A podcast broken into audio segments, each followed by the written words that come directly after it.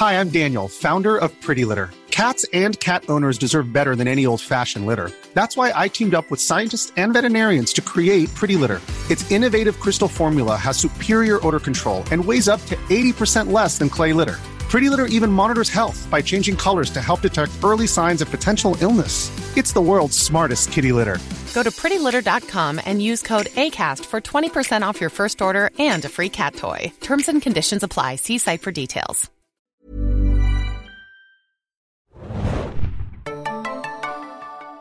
Hallo und herzlich willkommen, liebe Freunde, zu einer neuen Ausgabe des Junkies Podcast.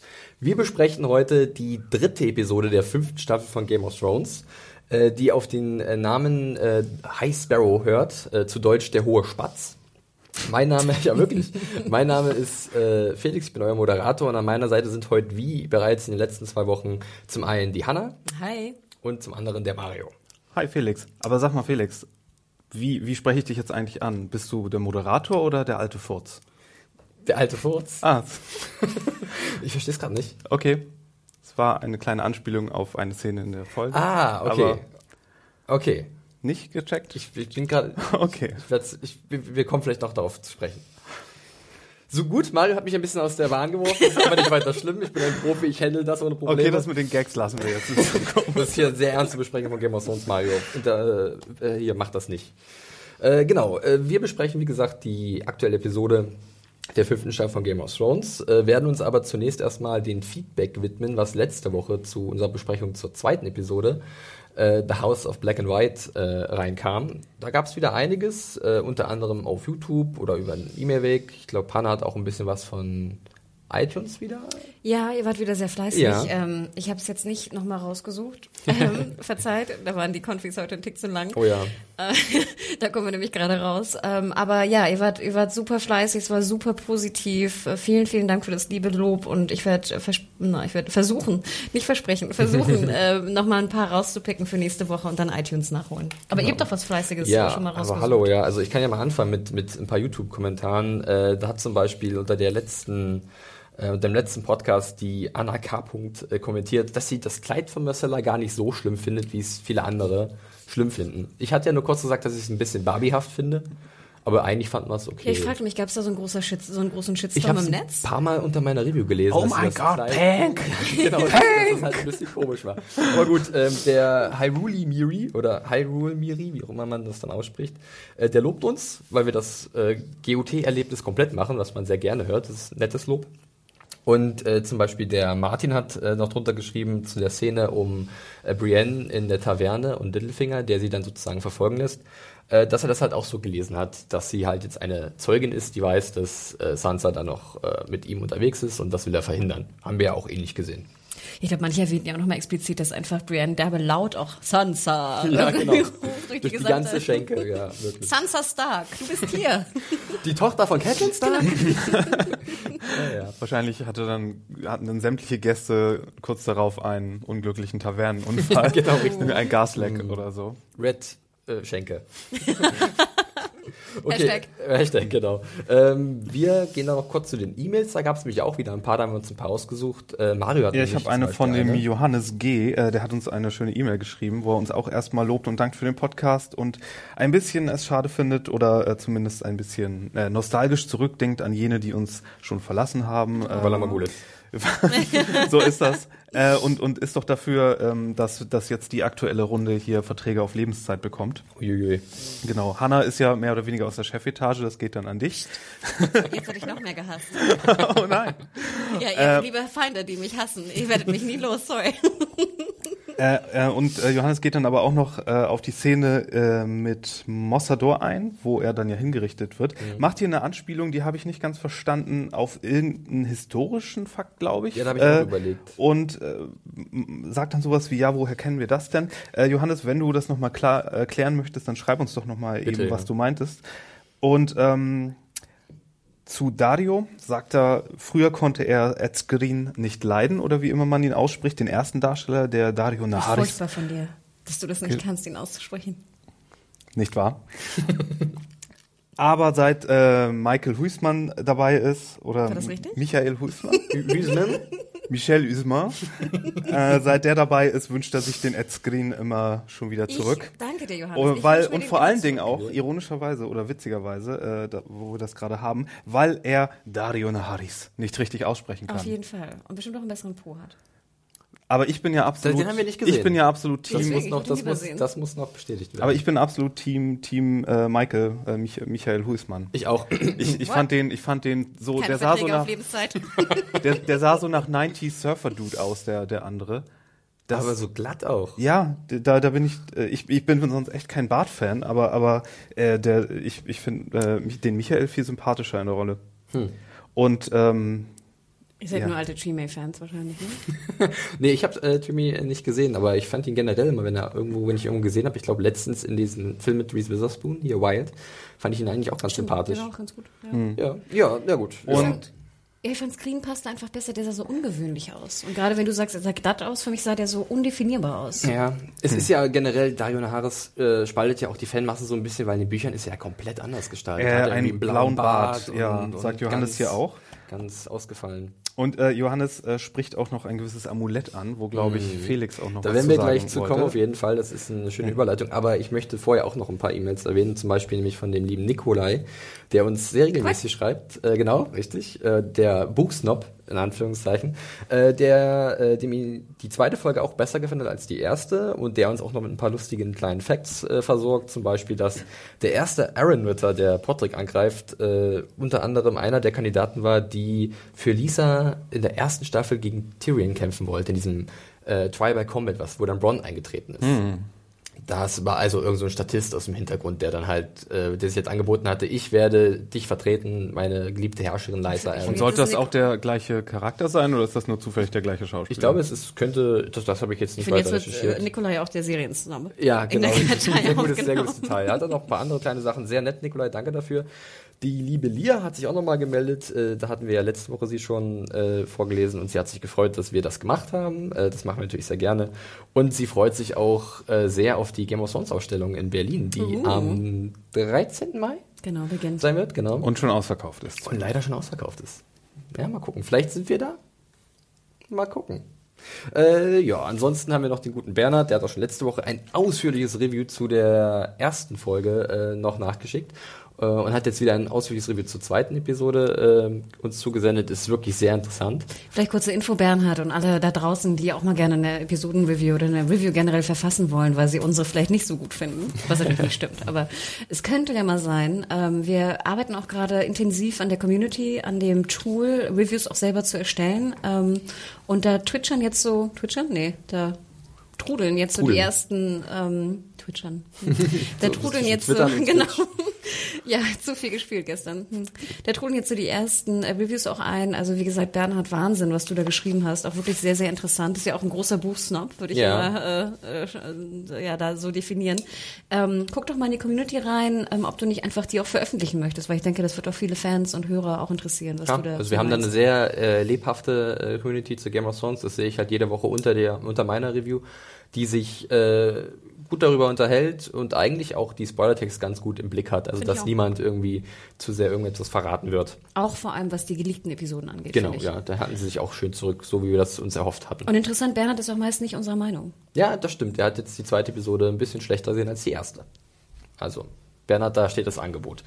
Gut, äh, ansonsten noch ein Punkt zum Feedback. Und zwar, was du gerade angesprochen hast, äh, das ein, ein gewisses Amulett. Wir haben ja letzte Episode diese, diese Szene gehabt, wo Cersei sozusagen diese Box öffnet, wo eine Schlange drin ist aus dem Souvenirshop in Dorn, äh, wo man dann halt sozusagen das Amulett gesehen hat, was halt nur, wovon zwei Exemplare gibt. Auf der ganzen, ganzen Auf der Welt. ganzen, ganzen Welt. Eins trägt Cersei und das andere hat Marcella getragen. So, und da hat der gute User GhostDog83 unter unserer News zum äh, letzten Podcast ein sehr interessantes Bild gepostet. Und zwar sieht man da äh, ein Bild von Sansa aus der ersten Staffel, das ist also die sechste Episode, wo sie halt auch so ein Amulett trägt mit so einem Löwenkopf. Und dann nochmal ein Bild aus der dritten Staffel, die achte Episode, wo sie halt immer noch dieses Amulett trägt. Und jetzt fragen wir uns natürlich, ja, ist das jetzt ein Produktionsfehler der, der Macher oder äh, steckt da mehr dahinter? Weil ganz ehrlich, ich traue den Machern eigentlich keine Fehler zu, weil die doch sehr äh, sorgfältig arbeiten. Aber das ist ja dann nichts, was die Autorenschaft entschieden hat, das wäre, wenn dann ja ein Fuck-up der Requisite. Genau, Richtig, ja. Crop Department. Und da würde ich auch Mario recht geben, das kann schon mal passieren. Ja. Das sind bestimmt auch schon ein paar Mal passiert. ich, also ich mochte aber diesen Gedanken, dass vielleicht diese Drohung gar nicht aus Dorn kommt, sondern vielleicht wirklich von jemand anderen, eventuell von Cersei selbst, die halt dadurch ihre, ihre Tochter zurückhaben will, weil sie halt Jamie jetzt so motiviert. Oder vielleicht von jemand ganz anderen, die Großverschwörung, Littlefinger ist überall mit drin, ja. Also ich fand das schon. Er und Amulette, was hat ja, der und Amulette immer? ist halt, ich fand es nicht uninteressant, muss ich es sagen. erinnert mich sehr an, an eure Theorie, ich weiß gar nicht, wessen Theorie das wirklich war, aber diese Theorie mit, ähm, Talisa? Meinst du die Frau von Rob? Genau. Oder? Ja. Ein Walk hat den König umgebracht. Oh, Meinst du die Theorie? Wecke dir weg mit deinem Wort, Mario. Nee, aber diese Talisa-Theorie, genau, dass sie irgendwie mit Tywin irgendwelche Briefe Ja. geschrieben hat oder sowas. Das war auch völliger Humbug im Endeffekt. Das war einfach nur irgendwie schlecht inszeniert von den Machern. Ja, das stimmt. Und ich glaube, man muss auch mal weg davon kommen, dass die irgendwie perfekt sind. Die machen auch mal Ja, Fehler. da gebe ich dir recht. Aber ich denke mal, die haben bis jetzt nicht so wenig Fehler geleistet und ich fand das irgendwie einen interessanten Aspekt. Vielleicht bedeutet das ja auch noch irgendwas. Aber du meinst, da gibt es noch andere Theorien zu, außer die Littlefinger. Nee, nur, äh, Cersei und Littlefinger sind die beiden. Entweder Ach so. ist Cersei selbst war klar. oder vielleicht sogar Littlefinger, der halt überall un, also so, so Unruhe sehen will und dann selber halt nachher äh, an die Macht zu Es kommen. kann ja auch sein, dass einfach Cersei sozusagen zwar gelogen hat, dass es nicht nur zwei gibt, aber dass sie es einfach nur noch verdeutlichen wollte im Sinne von nur wir Ja, Wahrheit, ne? Also es kann nur eine, eine, eine, wie heißt das? Eine, ich traue den Menschen noch nicht bei Game of Thrones, ganz ehrlich. Immer wenn die Mund aufmachen, bin ich da sehr skeptisch. Gerade Cersei und Littlefinger. Du lügst doch.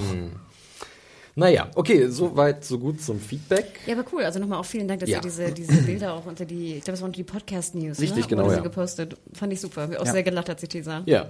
Immer gerne, Fall. immer mehr. Bitte. Gut, äh, bevor wir dann uns in die neue Episode stürzen, dann nochmal ein kleiner Hinweis, denn wir werden ja dieses Jahr von äh, Sky gesponsert, äh, unser Podcast zumindest.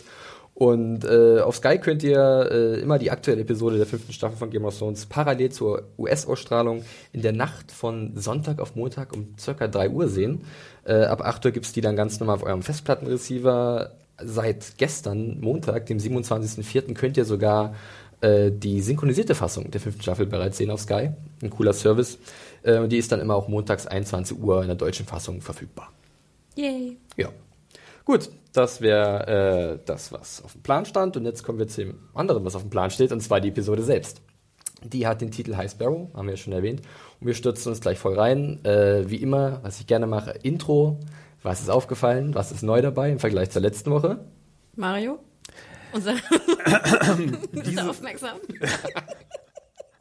Ich habe noch versprochen, ich werde mir darauf achten. Und ich habe natürlich wieder total, wieder total Achte, gepennt ja. beim Vorspann, was ich die letzten Staffeln nie gemacht habe. Ja, dann äh, lösen wir äh, das Rätsel. Und zwar war Maud Kalen zu sehen. Ähm, dieser- das hatten wir schon mal gesehen Das hatten wir schon mal gesehen, richtig, genau. Äh, das hat Theon äh, in der vierten Staffel äh, für Ramsey sozusagen unter seine Führung gebracht. Äh, ansonsten. Ich muss auch gestehen, dass Maud Kaelin eines meiner Lieblingsmodelle ist. Ich liebe dieses, also sowieso ist ja die, Ja. die Visualität sehr schön, aber ich finde auch Maud Kaelin ist einfach, ich, ich liebe diese Burg. Ja. Es ist auch wirklich ein sehr strategisch wichtiger Punkt äh, in, in der Welt von Westeros. Es ist so ein bisschen eigentlich der zentrale Punkt zwischen Nord und Süd, Richtig, oder? Oder genau. Nord und, und Mitte. rundherum was auch sind immer. so Sümpfe, die sehr gefährlich sind. Also eigentlich ein sehr interessanter Ort. Was ansonsten auffällt, ist der Name Mark Mylott, der Regisseur der Episode, ein Neuling. Der hat, äh, wird jetzt, also hat diese Episode, da hat er Regie geführt und er wird auch bei der nächsten, beziehungsweise hat bei der nächsten Regie geführt. Ähm, das machen wir er hieße Milord. Milord. Also ja, Milord. äh, aber es gibt kein R, glaube ich. Es ist wirklich Mylord. Nicht? Mylord, ja. Milord? Und äh, der hat so Kracherfilme wie zum Beispiel Ali G in the House äh, zu verantworten. Oh. Äh, er steht jetzt auch irgendwie bei der Mi- Minority Report TV-Serie mit drin. Shameless hat er viel gemacht. Äh, ja, ist jetzt nicht so unbekannt, aber halt ein neues Gesicht. Und ich finde, ein paar Sachen hat man ihn schon irgendwie in seiner Inszenierung hier angesehen. Können wir nachher nochmal drauf zu sprechen Ich fand auch recht auffällig, dass bis jetzt alle drei Episoden der neuen Staffel von Benioff und äh, Weiß, heißt der Benioff? Wie soll ich Äh, das Benioff. Benioff, Ja. okay. Dass alle drei von denen schon geschrieben wurden. Ich weiß gar nicht, wurde die ganze Staffel von denen geschrieben? Ich glaube, Ich glaube, sie haben einen äh, Adjutanten und der heißt Cockman, also mit G, also Cogman. Äh, ich weiß aber nicht den Vornamen. Der ist aufgestiegen äh, seit der ersten und zweiten Staffel ist er dabei und wer wurde ist der dann. Syrian mit Vornamen? Du hast die Aussprache gelernt von Syrian Hinz. da weiß ich nicht, der Nachname ist nicht, äh, bin ich mir nicht so sicher. Aber gut, steigen wir ein und zwar fangen wir wie letzte Woche in Bravos an und zwar bei Arya. Die ist ja letzte Woche äh, in das Haus auf Black and White eingetreten, wurde da von Jacques Nagar reingeführt und jetzt sieht man sie da in diesem besagten Haus äh, mit Besenschwingen. Äh, an den äh, Wänden sind äh, zahlreiche Götzen verschiedener äh, Glaubensrichtungen zu sehen. Und ich muss ehrlich zugeben, ich fand das, diesen Einstiegssetting eigentlich ziemlich cool. Also ich, mich, mich hat, mir hat es gut gefallen. Wie ging es euch da? Mich würde interessieren, Mario, du als Nicht-Buchkenner, ja. was ja. dachtest du, was da, was da passiert? Ähm, dass dort irgendein Todeskult stattfindet, der irgendwas mit den äh, Assassinen da zu tun hat. Oder dass vielleicht die Leute selbst, wenn sie diese Sache gelernt haben, später dahin zurückkommen müssen, um ihre restliche Lebensenergie vielleicht irgendwie abzugeben mhm. an in diesem irgendwas passiert da ritualmäßig auf jeden Fall. Und die haben ja auch gesagt, sie haben einen Gott. Ich glaube jetzt nicht, dass sich das auf den Feuergott bezieht, aber ich glaube auch nicht, dass es ein Gott aus der Reihe der Sieben ist. Ich glaube, die, ich könnte mir vorstellen, dass die nochmal so eine andere Ansicht haben, was Leben, Tod und Gott angeht oder dass sie das Konzept des Lebens und des Todes vielleicht selbst als Gottheit ansehen, ohne das irgendwie so zu personifizieren und deswegen so diese anderen Götter da drin stehen haben. Das könnte ich mir alles vorstellen. Aber ich fand diese Mr. Miyagi-Routine da drin schon so ein bisschen abgedruckt. ja, da können wir gleich nochmal äh, darauf zu sprechen kommen. Ich finde das mit den Ausführungen sehr interessant. Also äh, finde ich äh, auch vielleicht gar nicht so verkehrt. Also es ist schon ähm, ein sehr spezieller Ort, an dem wir uns da wiederfinden. Da möchte ich jetzt auch nicht zu viel vorwegnehmen aus den Büchern. Ich denke mal, da wird man in den nächsten Episoden noch ein bisschen was zu sehen und ein bisschen ein paar Erklärungen bekommen. Ich fand aber generell erstmal eigentlich dieses, dieses Set-Design ganz cool. Es war halt sehr mysteriös. Generell hatte ich den Eindruck, dass dieser Handlungssprung, äh, Handlungsstrang um Arya so ein bisschen dieser Mystery-Arc von Game of Thrones Zeit ist. Wenn man nicht wirklich weiß, wo sie sich bewegt, mit wem sie es zu tun bekommt. Sehr mysteriöse Charaktere, auf die sie trifft. Und äh, ich fand das mit diesen einzelnen Götzen ziemlich cool und äh, es entsprach schon in gewisser Weise meinen Vorstellungen aus den Büchern, auch wenn ich es da ein bisschen weitläufiger, glaube ich, in, mir vorgestellt habe. Ja, das hatten wir ja letztes Mal schon, ne? Dass ja. so gewisse Gebäude oder, oder ganz wichtige Sachen, wenn sie dann wirklich in der Landschaft stehen, einfach mal meistens nicht so groß sind. Und das ja. Haus sieht ja auch adäquat aus und dann haben sie diesmal eben nicht das so gemacht, dass es von außen so normal groß ja. aussieht und von innen dann auf einmal äh, dreimal so viel Kubikmeter hat. Ich fand das Set sah ganz schön riesig aus mhm. da drin. Also auch mit diesen verschiedenen Alkoven und mhm. den kleinen äh, Flammen oder Feuerstädten, ja. die da drin waren. Ähm, ich muss gestehen, ich habe es mir komplett anders vorgestellt. Mhm. Also als ich das Buch las, sah es für mich anders aus. Okay. Ähm, ich fand aber auch, dass man, das ist sehr schön inszeniert war mit diesen Götzen am Anfang. Es war schon eine sehr filmische Einführung ja. auch, ne? Es war auch ein bisschen unheimlich, fand ich. Ja, auf jeden Fall. So. Huch, wo Gott, wo sind wir? Wer sind diese Götzen? Ne? Ich versuchte da die verschiedenen Götter irgendwie drin zu erkennen. Ähm, ja, und Jaqen natürlich, ich freue mich immer, mit ihm zu sehen. Ja. Ja, Arya kommt ja dann gleich ins Gespräch mit ihm, weil sie möchte eigentlich nicht mehr den Besen schwingen. Sie möchte jetzt endlich zum Faceless Man werden, um dann wahrscheinlich Rache üben zu können. Aber sie muss erstmal dienen, denn Valadohairis, our man must, äh, must serve. Ähm, aus diesem Grund äh, bremst sie Jaqen so ein bisschen aus. Aber Tomboy Arya... Auftrag polieren. Ja, Auftrag polieren. Richtig, genau.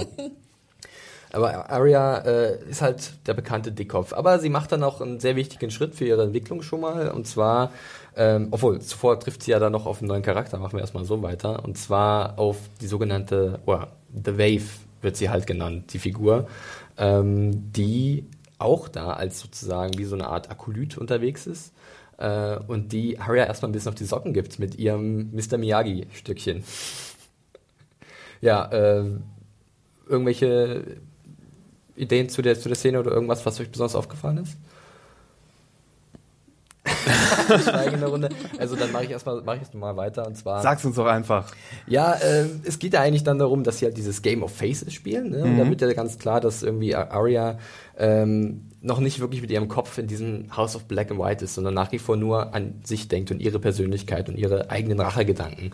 Und äh, bis sie diese nicht abgelegt hat und ihre Identität nicht abgelegt hat und zu einem Niemand geworden ist, äh, kann sie auch gar nicht den Schritt zum Faceless Man machen.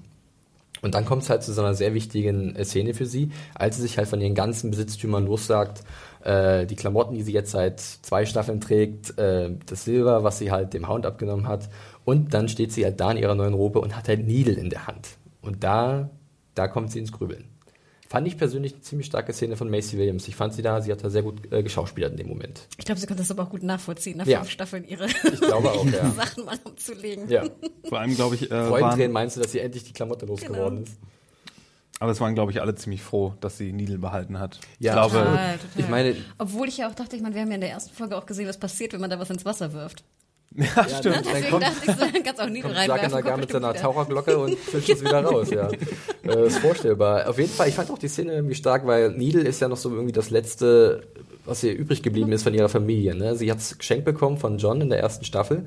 Und ähm, es ist schon, also sie, sie hängt sehr daran. Es ist ja, und deswegen kann sie sich auch nicht davon trennen. Und ich habe das auch so ein bisschen gelesen, sie versteckt es jetzt natürlich. Aber eines Tages, wenn vielleicht die Zeit gekommen ist und sie vielleicht die Ausbildung erfahren hat, die sie da erfahren möchte, dann kann sie das oder holt sie das Schwert wieder raus, um das zu Ende zu bringen, was sie immer sich vorgenommen hatte. Es ist auch wieder so ein Hinweis zu Arias Charakter, ne? Ja. Also sie sollte eigentlich, das ist ihre Aufgabe, ja. sich trennen von allem, was sie ausmacht und sie tut es einfach nicht. Richtig. Ne? Finde ich auch ganz geil. Das sie passt, ja, passt auch gut zu der anderen Aussage hier, The North doesn't forget. Ja, North Remembers meinst du? Ja, oder so. genau. Äh, Sonst kommen wir in rechte, rechte Probleme. It's, it's about to get cold. Ich fand auch insgesamt eigentlich ganz schön, so banal es vielleicht klingt, aber ich fand auch schön diesen Gedanken dabei sozusagen, was ist wirklich, wer sind wir, mhm. wenn wir unsere, ne, sind wir nicht auch das, was wir tragen oder ja. was wir um uns scharren? Und wer sind wir, wenn das nicht mehr da ist? Stimmt, ja. So ein bisschen schon philosophisch, möchte man fast meinen. Ne? Und dann äh, geht es dann noch ein bisschen weiter eigentlich im Handlungsstrang. Und zwar äh, führt dann Jaqen Arya in die Tiefen dieses Gebäudes, was eigentlich auch ganz cool aussah. Ähm, sah ein bisschen aus wie diese, diese Gemäuer in King's Landing in der ersten Staffel, bloß halt gespiegelt. Also, dass sie ja vielleicht da ein Set recycelt haben mhm. oder so. War aber nicht weiter wild. Ich fand das auch sehr cool. Und dann muss sie halt da unten mit äh, der Wave äh, einen, äh, den Toten aus der ersten Szene, die man da sieht, den Mann, mhm äh, sozusagen entleiden und reinigen. Und dann fragt sie, was machen wir denn dann mit denen? Und kriegt keine Antwort. Aber ich habe da auch eine Idee, mhm. vielleicht noch zusätzlich, mit ja. dem, äh, dass sie ihre Lebensenergie spenden oder so. Vielleicht spenden die ja auch ihre Gesichter und die Gesichter, die dann verwendet werden von den von den Killern, von mhm. von Jacken und so, das sind gespendete Gesichter auf irgendeine Art und Weise, die irgendwie magisch Aha. dann verwendet werden. Das ist so. ja kompletter Quatsch, was du da erzählst, Mario. Nee, ganz ehrlich, das wäre eine gute Sci-Fi-Story. Absolut. Deswegen, deswegen sage ich ja auch, äh, dieses, äh, dieses Mystery-Element, was halt diese Handlung schon mit sich bringt, finde ich eigentlich ziemlich cool. Das ist irgendwie jetzt so anderes Genre gefühlt, ja. Ich mhm. finde das sehr spannend, also weil es halt irgendwie so undurchsichtig ist. Ich weiß, wie es euch da geht. Also ich finde es eigentlich ganz cool. Ja, du hast ja auch die Vox geliebt, ne? Und liebst sie immer noch? Die Vox? Die Vox. Die, die Vox, mein Die, die Vox. Also, also, die Vox? Ja, ich mag äh, asiatisches Essen, vollkommen. Mm, die Fox. Egal.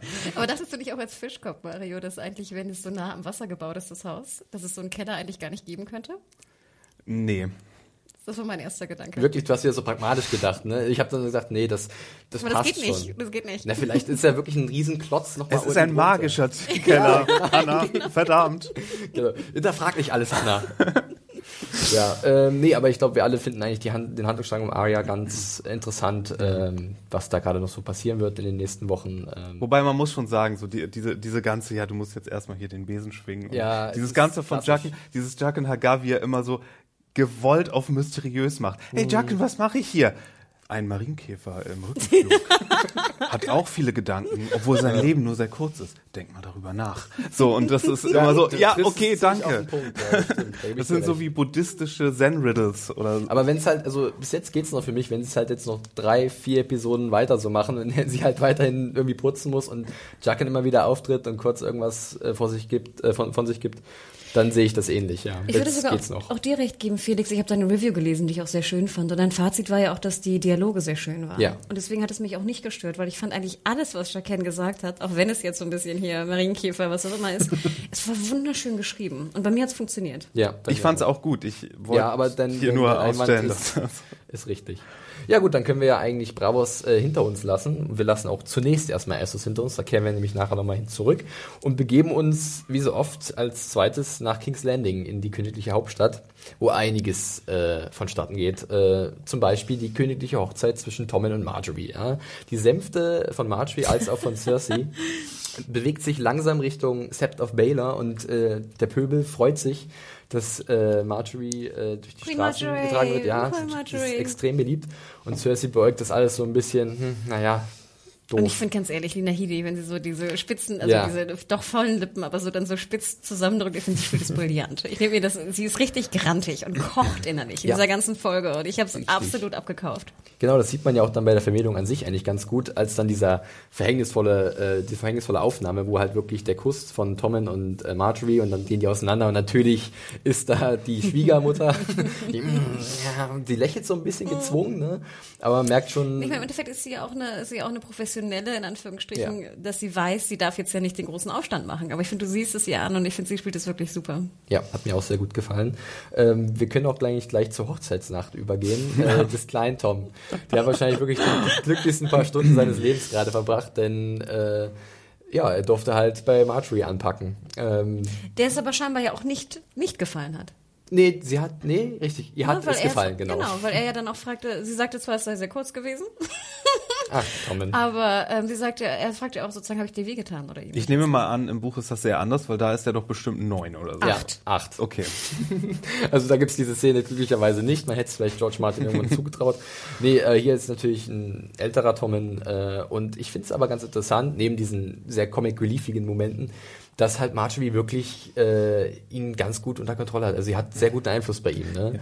Also sie hat sich, sie sind schon so ein kleines Traumpaar und er ist komplett hin und weg. Ja, sie, sie schmiert ihm halt, wie ich das mal geschrieben habe, äh, Honig ums Löwenmäulchen. Löwenmäulchen, ja genau. Und das funktioniert total bei ihm. Und dann kommt er ja auch gleich im Anschluss da so, Mom, willst ja. du nicht vielleicht ausziehen? Ich, meine, Na, ich fand das ja schon ganz schlau, dass sie schon in der Hochzeitsnacht ja eigentlich schon so schemt, ne, was sie ja. eigentlich vorhat. Und zwar möchte sie, dass einfach hier Cersei verschwindet. Richtig. Ne?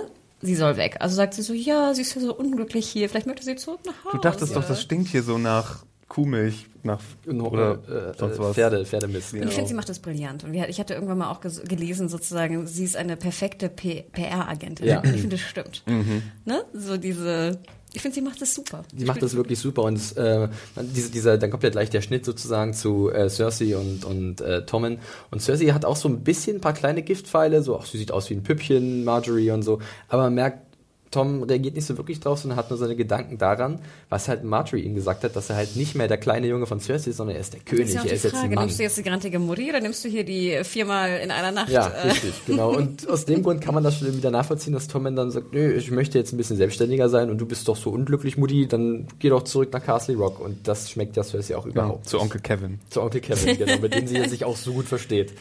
Ich ja. finde auch geil, wie du schon sagtest, Cersei äh, zweifelt ja ihre Intelligenz an. Fand ich auch einen geilen Move von ihr. Ja, auf jeden Fall. Und äh, dann kommst du halt zu dieser wunderbaren Szene, da oh, da diese beste diese, Szene überhaupt. Ja, aber aber Felix, jetzt sag doch mal, wie spreche ich dich an, Moderator oder alter Furz? Ich bin ich, ich komme immer hast noch nicht auf die Referenz. Ja, das ist doch die Szene, wo wo Marjorie und äh, Cersei miteinander sprechen. Mhm. Und äh, nach dem ganzen Angefauche, was ja immer noch sehr, äh, sehr höflich geschehen ist, dreht Marjorie sich am Ende noch einmal um und sagt, ah, ich weiß jetzt gar nicht, sage ich jetzt Queen Mother oder Dowager? Ah ja, okay. Äh, also Ah ja, das, das stimmt, diese Formalität. Und, und warum Furz?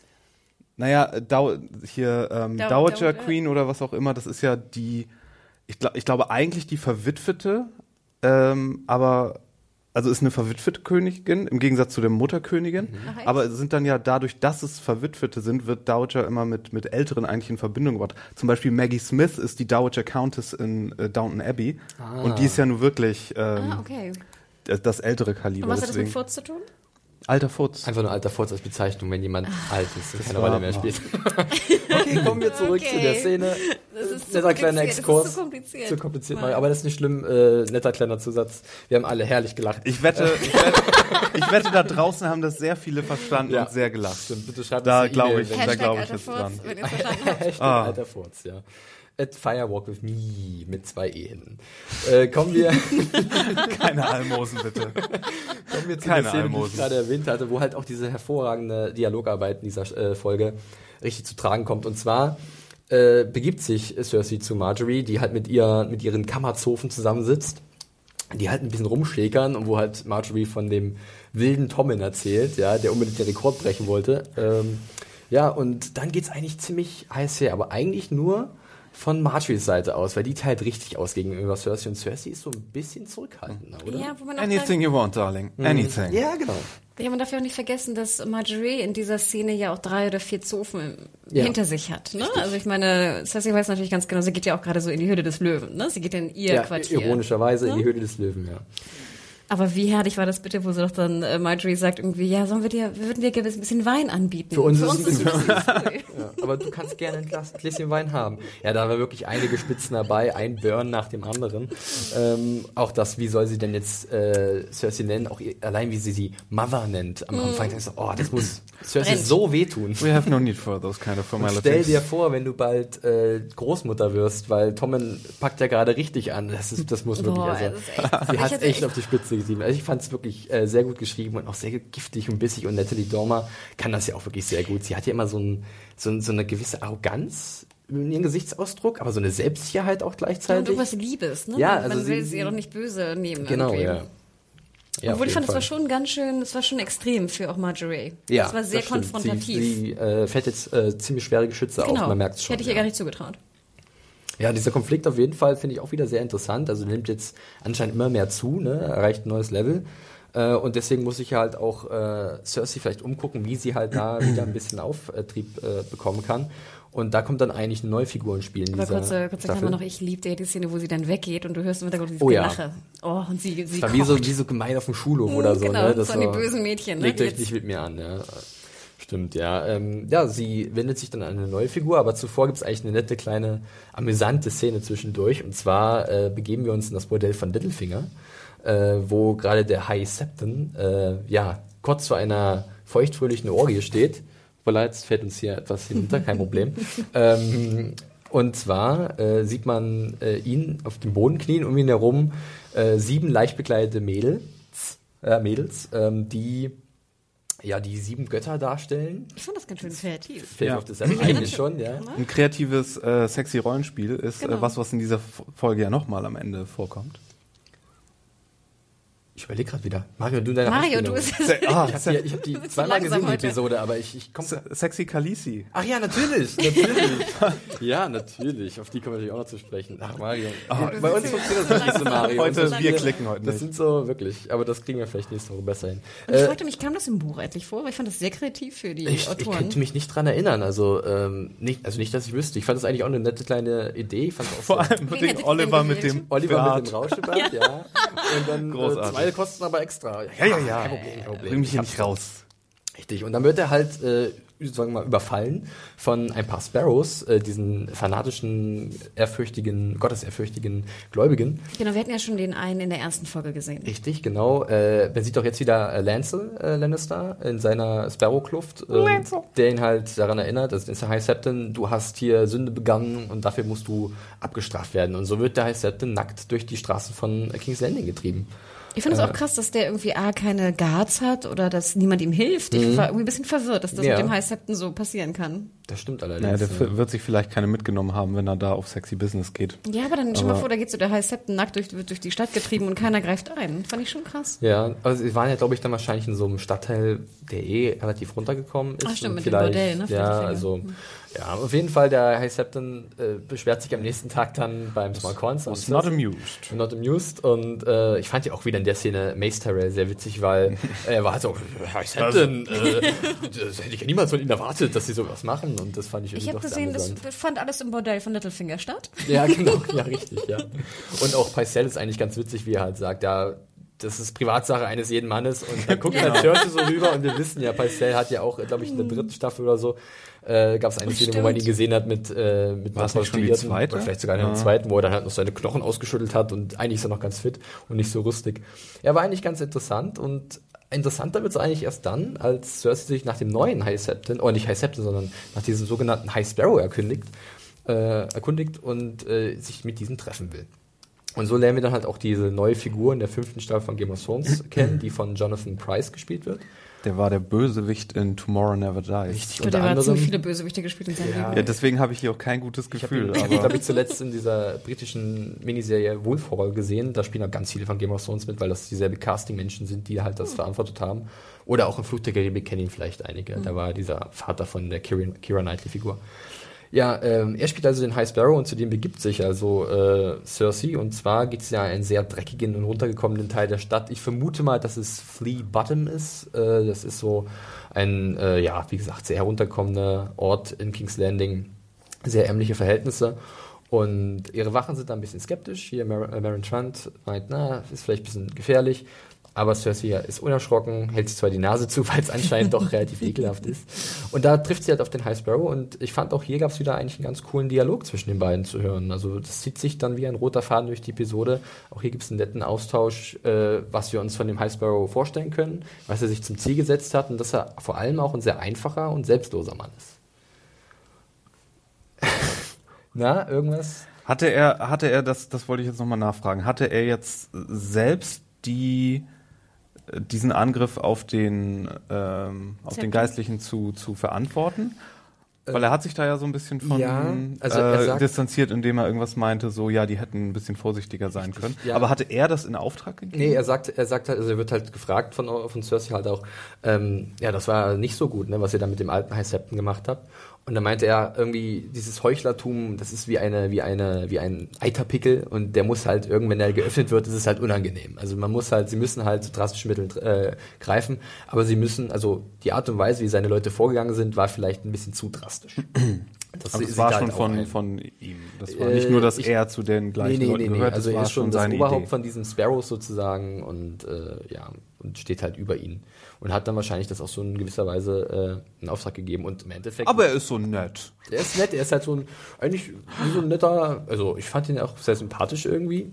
Ich mochte auch eigentlich Jonathan Price in der Rolle jetzt ganz gut. Also ich finde, er hat immer so was Ehrfürchtiges, also gewisse Gravitas der Darsteller. Ne? Er ist ja doch äh, schon sehr lange im Geschäft. Und äh, ich bin da auf jeden Fall gespannt, was für ihn dann noch bereitstehen wird in den nächsten Folgen und wie auch dann Cersei mit ihm äh, interagieren wird. Weil sie erhofft sich ja von ihm anscheinend etwas. Ja, ich würde nur genickt, ja. Ich, Nee, ich mag den Darsteller auch. Ich würde dir auch recht geben. Er wirkte, fand ich, sehr sympathisch und auch ähm, nicht gefährlich irgendwie. Er hat ja auch mit Cersei nichts irgendwie gemacht. Nee. Hätte er ja tun können. Ich meine, sie war ja mehr oder weniger ungeschützt in diesen ganzen Sparrow-Dings. Und was ich sehr sympathisch fand, ich fand, er wirkte sehr wenig abgehoben. Er wirkte, hatte ja auch die gleiche Klamotte an wie alle Sparrows, Ja. nämlich irgendwie nur so Lumpen. Er hatte jetzt ja nicht als äh, High Sparrow und Chef der Sparrows irgendwie eine Goldkette um. Ja, im Vergleich irgendwas. zum alten High Septon, der hat Genau. ja sich immer sehr punktvoll gekleidet. Ne? Ja, und es ist auch interessant, weil Cersei will ja anscheinend diese Allianz zwischen Krone und, und Geistlichkeit äh, zu ihrem Vorteil nutzen. Obwohl ich auch ehrlich sagen muss, ein bisschen gefährlich ist es schon, weil gerade der High Sparrow predigt halt vorzugehen gegen die, die sündig, gesündigt haben. Und Cersei ist jetzt nun mal kein äh, Kind von Traurigkeit und hat so einige andere Dinge schon verbrochen, äh, die sie halt zu einer Sünderin machen. Und wir sehen ja auch glaub, in der, in der. Welt, dass sich mit Fanatikern einzulassen immer auch Risiken beinhaltet. Richtig, ja. Also ich, das wird so- schon mal, glaube ich, so ein bisschen angedeutet. Dass Staat und Kirche und Monarchie und Kirche zusammen ist ja so Henry der Achte vielleicht auch nicht so. Ja, Aber nun ja. Also das fand ich eigentlich, finde ich eigentlich auch äh, nicht uninteressant, was da noch kommt. Ähm, da werden wir wahrscheinlich in den nächsten Wochen mehr sehen. Äh, nettes kleines Detail noch, äh, in dieser, äh, in diesem Handlungsstrang ist noch ein kurzer Ausflug in das Labor von Kyburn. Oh ja, Oh. Frankensteins Mountain. Oh ja, Frankensteins Mountain, sagt Mario. Ja, ich hatte es in meiner Review geschrieben. Äh, ich glaube, jeder hat so eine gewisse Vorahnung, was sich unter diesem Laken verbergen könnte, was da anfängt zu zucken. Also wir sehen halt, Ja. dass halt Cersei reinkommt und für Kyburn halt einen Auftrag hat, hier schreibt Littlefinger mal schnell was und äh, Kyburn sitzt dann da und wir bleiben verdächtig lange mit der Kamera auf Kyburn. Es war so klar. Und, und dann irgendwas muss dann noch passieren. Auf einmal zappelt halt hinten irgendein Laken hoch, irgendein Tuch. Ja. Und er sagt, ruhig brauner. Wirklich, ja. Genau. Vollgepumpt mit irgendwie, äh, irgendwie Zauberdialyse, Du hast Maschine. die Theorie schon seit und- längerer Zeit, oder? Was heißt hier Theorie? Wir haben doch gesehen, wie am Ende der letzten Staffel der Mountain halb tot und mit irgendwie einer neuen äh, Blutreinigungstechnik oder so, weil er doch vergiftet wurde von, von Oberons ähm, Speer, Ja. dass er da bei ihm seitdem auf dem Tisch liegt. Was soll das denn anderes sein? Das ist ja wohl jetzt keine Ja, Theorie also- oder kein Geheimnis. Nee. Ich meine, vielleicht hat, vielleicht macht er irgendwann auch das Tuch weg und dann sitzt da ein, ein Cy- Cyber-Tywin. So, Der 6000 der Dublonen 6000 Dublonen Tywin, den, äh, den sie dann gerettet haben. So, aber ähm, ja, mein, mein, meine Dublonen sind immer noch auf dem Mountain. Sorry. Auf dem Mountain, ja. Ich glaube, das ist eine relativ sichere äh, Wette. Aber das werden wir hoffentlich vielleicht sogar noch demnächst in dieser Staffel sehen. ja, das war es eigentlich auch schon zu King's Landing. Ähm, und deswegen können wir ja auch äh, ungebremst gleich mit dem nächsten Handlungsstrang weitermachen. Und zwar gehen wir mal wieder in den Norden. Wo ja der, der Vogel hinfliegt, den Cersei den Zepter beauftragt, nicht Zepter, den, Den Kyburn, genau. Dieser, die Dr. Nachricht an Littlefinger. Genau, es geht zu Littlefinger und Sansa äh, in den Norden und zwar konkret äh, nahe Winterfell. Äh, Littlefinger und Sansa treffen erstmal, äh, obwohl wir können das ein bisschen anders machen. Wir fangen am besten so an, wir fangen direkt mit Winterfell an, das gerade aufgebaut wird. Und da sehen wir nämlich zum ersten Mal in dieser Staffel äh, Roose Bolton und Ramsey Bolton. Äh, Hannah freut sich, weil sie mag den Darsteller Michael McAlliton ganz gerne, der den Roose spielt. Ich mag ihn eigentlich auch, aber gerade du hast visuell findest du ihn ganz ansprechend. Hast du vorhin gesagt?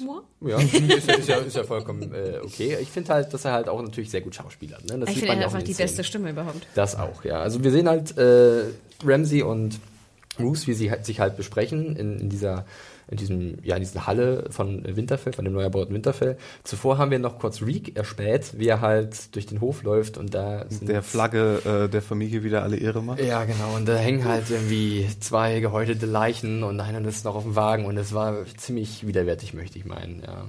Und dann gibt's halt diesen Ja, schon, das war ja auch, das war auch dann eine Frauen, äh, ne? Eine ja, ge ja. gehäutete Frauenleiche, was echt hart an der Grenze war, fand ja, ich. Genau, ich fand es auch ziemlich äh, ekelerregend, aber es hat wieder verdeutlicht, äh, wie krass vor allem Ramsey tickt, denn es wird dann klar, dass er halt eigentlich im Auftrag seines Vaters so ein bisschen für Ordnung sorgen sollte und Steuern eintreiben sollte bei den äh, Nord, äh, Nordleuten da oben. Nach Griechenland fahren. genau. Aber bitte kein Häuten, Ramsey. Es läuft schon schwierig genug für uns da. Ähm, nee, und dann sagt halt Bruce auch, ja, also diese, dieses Terrorregime, das wird auf lange Sicht nicht gut. Also Tywin Lannister ist tot, mit dem habe ich die Allianz äh, geschlossen und äh, die werden uns sicherlich nicht Unterstützung schicken in den hohen Norden. Wir müssen uns irgendwie selbst arrangieren und wenn du halt jeden äh, Heutisten umbringst, der halt ein bisschen Widerworte leistet, dann wird das nur noch schwieriger für uns. Ja, Bruce Bolton ist eben nicht ganz so ruthless. Ja. Bing. Oh Gott, oh Gott. Oh, Mario, der ruft sich langsam ein mit seinen mm. Witzen, nicht schlecht. Ähm, ja, und dann gibt's halt sozusagen diese Andeutung von Bruce, ja, wie kann man am besten seine Machtposition sichern in dieser Zeit. Nicht gerade durch irgendwelche gewalttätigen äh, Aktionen, sondern durch eine Hochzeit. Und da gibt es halt wieder einen von sehr vielen wunderbaren Übergängen in dieser äh, Episode. Und zwar direkt zu Sansa und Littlefinger. Und wir können uns erinnern. I know just the perfect girl. Ja, just the perfect girl. Und das ist natürlich Dark Sansa. Dass solche, ja, dass solche Leute Sachen auch immer erst besprochen werden, wenn die Leute schon fast vor der Tür stehen. Irgendwie so, was, was, wann kommen die denn? Äh, jetzt. Ich könnte mich vielleicht erinnern, in der ersten Folge der fünften Staffel, äh, The Wars to Come, äh, gab es ja einen Brief an Littlefinger, so eine kleine Nachricht, äh, einer Marriage Proposal, eines äh, Hochzeitsangebots mhm. oder Antrags. Und es war halt nicht für Littlefinger, sondern für Sansa. Ja, und das haben auch schon viele Leser, auch unter meiner Review, sich schon so ein bisschen gedacht, dass es vielleicht dazu kommt. Und jetzt bewegen wir uns in einem Bereich, der sich doch ziemlich krass von den Büchern unterscheidet. Und ich muss auch gestehen, mir ist echt so der Atem ein bisschen gestockt. Ja. Also Dark Sansa, auch wenn sie jetzt ein bisschen dominanter und ich sag mal irgendwie, ja, mehr ihren Mann steht, wenn man so sagen kann, dachte ich so, holy fuck. Ja. Nicht Ramsay Bolton. Mhm. Das wünsche ich wirklich keiner. Genau. Was dachtest du da, Mario? Tja, das wird interessant. Aber ich, ich, ich würde mal schätzen, dass, also, also meine Vermutung ist ja gleich, dass wir so ein bisschen so eine Redemption-Story mit Reek bekommen mhm. und dass das mit Sansa irgendwie ganz schlecht erstmal in die Wege geht und dass Reek dann am Ende sich doch äh, gegen gegen Ramsey, gegen äh, Ramsey wieder okay. äh, erhebt, äh, um seine alte quasi Schwester zu retten. Könnte ich mir vorstellen, dass, dass sie das vorhaben. Ja, ich, ich finde das, find das gar keine schlechte Überlegung. Was ich auch sehr interessant finde, ist eigentlich dann dieses Angebot, was Littlefinger ja macht. Also Sansa sträubt sich ja extrem dagegen, absolut verständlich. Äh, Bruce Bolton hat ihren Bruder umgebracht, ja, und jetzt soll sie mit seinem Sohn verheiratet werden, der ein absolute Scheusal ist. Aber Littlefinger sagte ja, du hast die Möglichkeit, dich zu rächen. Und ich frage mich natürlich, wie wird sie sich rächen? Was haben sie sich, was hat er sich ausgedacht, Littlefinger? Was ist sein, sein Endgame sozusagen? Wenn nämlich Sansa vielleicht Ramsey im Schlaf erdrosselt oder vergiftet oder so, äh, tut das der Allianz, die sich da anbahnt zwischen Littlefinger und Bruce Bolton auch nicht besonders gut, oder? Na, das Ding ist sozusagen, ich fand, er hat es ja ganz gut ihr auch äh, deutlich gemacht, im Sinne von, willst du weiterhin hier die passive Sansa sein, die irgendwie nichts zu melden hat, mhm. oder wirst du jetzt mal irgendwie aktiv? Außerdem wäre das ja die gleiche Story wie mit äh, Joffrey. Sansa heiratet einen Scheusal. Ja. Und dann Was das? irgendwie kommt dann der König zu Tode und Littlefinger hatte seine Finger im Spiel. Sein kleiner hatten, hatten ja. wir schon, hatten wir schon ein bisschen, nicht wahr? Ja, aber ich fand diese Überzeugungsarbeit, machte die Sinn für euch oder fandet ihr sie nicht wirklich überzeugend? Ich fand die Szene extrem schön, deswegen hat mir mich das äh, auch generell so interessiert. Oh, ich fand, wo sie da, wo sie da oben hier und der Blick standen auf und ne? der Blick darunter und dann Look at this Sansa und bla und bla. Also die wehende Fahne im Hintergrund, das war wunderschön. Das war, das war richtig. Und dann war es eigentlich auch ganz cool, wie sie dann, dann wirklich gesagt hat, ich werde es tun und dann steigt sie auf ihr Pferd und reitet entschlossen voran. Also es war irgendwie wieder der nächste Schritt in ihrer Entwicklung. Fällt dir dann wieder das Lachen von, also das Lächeln von Littlefinger wieder zu? Was sagtest du? wirbelnder, böser Spanier. Ja, genau. Diese Bösewicht-Spaß. Diese verdammten Spanier. Alles Bösewichte. Nee, the mean Spaniard. Quality sleep is essential. That's why the Sleep Number Smart Bed is designed for your ever-evolving sleep needs. Need a bed that's firmer or softer on either side? Helps you sleep at a comfortable temperature? Sleep Number Smart Beds let you individualize your comfort so you sleep better together. JD Power ranks Sleep Number number 1 in customer satisfaction with mattresses purchased in-store. And now save 40% on the Sleep Number limited edition Smart Bed for a limited time. For JD Power 2023 award information, visit jdpower.com/awards. Only at Sleep Number stores or sleepnumber.com. Das klang so, was hattest du gesagt? Du hattest so gesagt. Nein, Schurke, ja. Schurke, Schurke. Schurkenbart. Gibt es nicht The Mean Spaniards, so einen Ausdruck? Oh Gott. Weiß ich nicht. Die Evil, alte, Evil Spaniard. alte Furze und böse Spanier, wir äh, kommen mit unserer Referenz. Die Griechen, ich habe heute schon alle beleidigt. Ah, Ja, äh, die beiden kommen ja dann auch in Dings an, in, in Winterfell. Und äh, da wird, setzt halt auch Ramsay sofort eine, seine Maske auf, ne? Also ganz höflich und nett. Und Sansa muss, macht natürlich das Gleiche, ne? Sie tritt halt dann Roose Bolton gegenüber, dem Mann, der ihren Bruder umgebracht hat. Und sie behält aber die Kontenance und Ramsay ist auch ganz zuvorkommend. Und ich finde, Sophia Tur- Turner spielt das auch brillant. Ne? Also du siehst es ihr an, dass sie, dass es ihr unwohl ist, den Mörder seines äh, ihres Bruders oder ihrer, ne, ihrer gesamten, ihrer, was eigentlich ihr passiert ist, ne, Ja. ähm, entgegenzutreten. Aber ich finde, sie spielt das wirklich gut. Und man sieht auch, wie groß Sophia Turner ist. Sie ist ja, Ja. ungefähr einen halben Kopf größer als Also, Ramsay. genau. Das sind die Absetzer. die Dark Sansa Absätze. genau, richtig. Und ich habe so gelacht. Im Hintergrund sah man ja noch die Frau von Roos. Oh ja. Ne, die äh, die, äh, wie heißt die auch, Walder oder so? Äh, Oh, die, genau, etwas- oder die Fry, die, etwas ehemalige Fry. Kräftigere, ne? sagen wir genau. es so, ja. Und sie sah auch so nett aus. Und auch Ramsay hat so, so das super nette Lächeln drauf. Was ich auch sehr interessant war, im Hintergrund hat man dann die Geliebte von Ramsay noch ganz kurz gesehen, die, Die so geblutet hat in der Ja, letzten der, Staffel. genau, die, Die Jägerin. Die, richtig, ja. Die auch äh, Reek äh, oder Theon so ein bisschen hinters Licht geführt hatte, als er dann kurz zuvor Die war, glaube ich, kastriert not wurde. amused. Ach ne? so. Über Die war die nicht amused. Also ich was ich interessant finde in der Szene ist, dass sie beziehungsweise an der Figur, dass sie halt Miranda heißt und das ist vielleicht so eine verquere Referenz an die Bücher, weil da gibt es auch eine Figur, die heißt Miranda und die, aber die ist ein ganz anderes Verhältnis zu Sansa und ich glaube auch nicht, dass sie noch kommt. Von daher wäre das irgendwie ein ganz komischer, also die, dieser Name, diese Namenswahl wäre einfach ein bisschen skurril, vielleicht sogar makaber. Ich bin mal gespannt, was da noch kommt, weil da merkt man halt auch, dass sie wahrscheinlich nicht so happy ist, dass auf einmal Sansa da ist und sie und dann ihren Ramsay sozusagen streitig macht. Aber wenn das jetzt ganz komplett anders ist als Ja. in den Büchern, Ist möchtest du denn, möchtest du dann vielleicht oder wollt ihr denn vielleicht mal ganz kurz nur mal sagen, wo, wo, wo die jetzt wären im Buch? So? Oder wäre das eventuell ein Spoiler für was, wo die noch hinkommen? Also, ich würde jetzt auch dazu nichts sagen. Okay. Ähm, sie machen halt, also sie machen es eigentlich, ich finde es jetzt wieder clever, sagen wir es so. Ich finde, sie sparen sich halt viel Zeit, Figuren einzuführen, die es noch gebraucht hätte, für wenn sie hätten, hätten sie es halt so gemacht wie in den Büchern. Und so zeigen sie halt, dass sie wieder das eigentlich ganz geschickt miteinander verknüpfen können, die verschiedenen Handlungsstränge, und dadurch auch wieder Spannung generieren können. Man sieht es jetzt ja. Niemand will, dass Sansa in die Fänge von Ramsay kommt. Gleichzeitig freut man sich, dass sie endlich im Winterfell zurück ist. Ein Stark in Winterfell, wann war das das letzte Mal? Das ist natürlich schon mal ganz cool.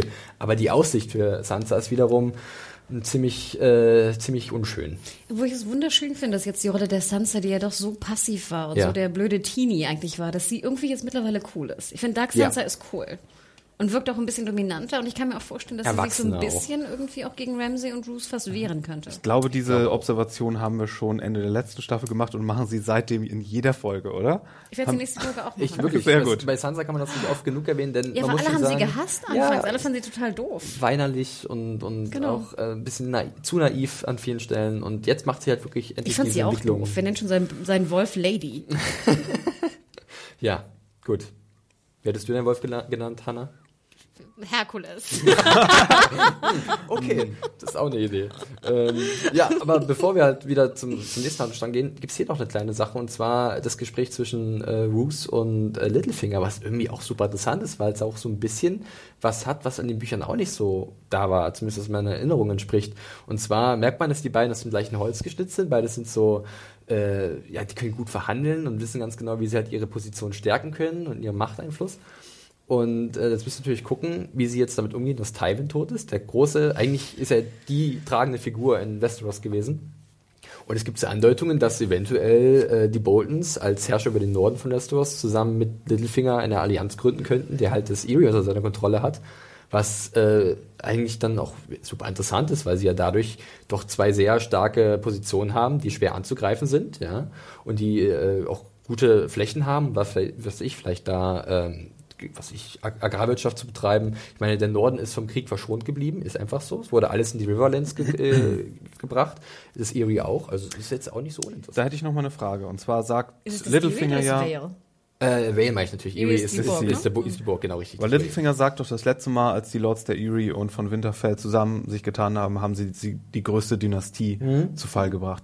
Damit meint er ja die Verbindung zwischen äh, Caitlin, die verheiratet wurde mit Stark. Die Targaryens. Nee, Targaryens. Ja, klar, dass die Targaryens niedergemacht wurden, das ist klar. Aber hatte da nicht, hatten da nicht die, die, ähm, na, Also Baratheon-Leute da vor allen Dingen auch. Roberts das- Rebellion an. Genau. Das ist halt äh, Genau, also, genau die, okay. die, die Rebellion von von von. Aber und da Robert gehört- Baratheon. ja, gut. Und da war halt waren halt äh, der Norden unter den Starks als auch die Arryns aus dem Erie, äh, aus dem Vale Ja, okay. sozusagen. Und es ging ja eigentlich um die. Entführung, ne? Es ging nicht um die Verlobung, sondern um die Entführung der Schwester, oder? War das nicht der von Ausschlag? Lyanna Stark, genau, der die Schwester Ausschlag der- von, von, von der Rebellion. Stark. Nee, ich wollte nur noch mal hören, das ging, war nichts, was die beiden als Zweierteam gemacht haben. Da gehörte noch Da war, war eine Baratheon mit zu richtig, und genau. äh, ist nicht nur, okay.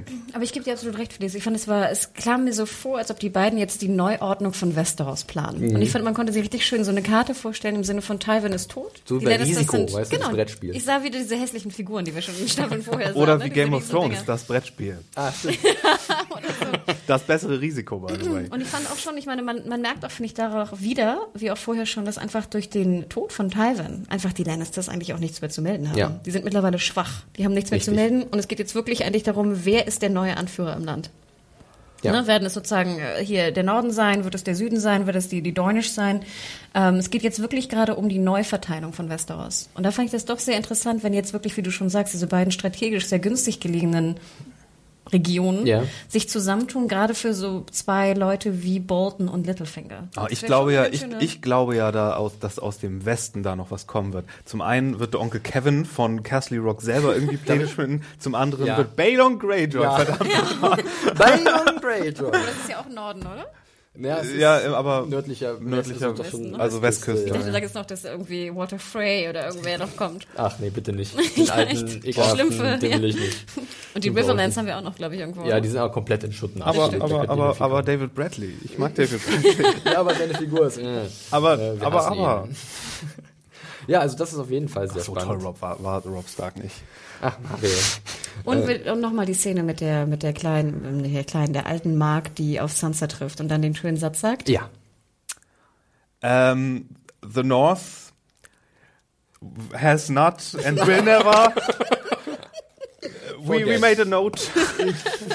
and Richtig. The, the North remembers. Vollkommen richtig, Mario. Äh, wirklich, sie freut sich auch, ein Stark ist zurück im Winterfell. Und was sie auch ganz interessant ist, haben wir noch gar nicht angesprochen, dass halt äh, äh, Theon äh, oft zu sehen ist und er hält sich ja noch vor ihr versteckt, vor Sansa. Ne? Du hast ja gesagt, dass da vielleicht was kommen könnte. Ich finde es auch eine interessante Theorie. Und äh, da wird man auch sehen, wie er dann. Er ist ja sozusagen auch immer bei den inneren äh, Sitzungen von Roos und Ramsey mit dabei, sieht man ja, also während die sich unterhalten über das, was als nächstes kommt, ist er halt da als Diener da und so hat er ja auch vielleicht Kriegt, Zugang, auch einiges mit, ne? Zugang Genau. zu einigen Informationen, genau. aber ja, wie Arya damals. Genau. Richtig, bei Tywin, ja. Ja. Ja.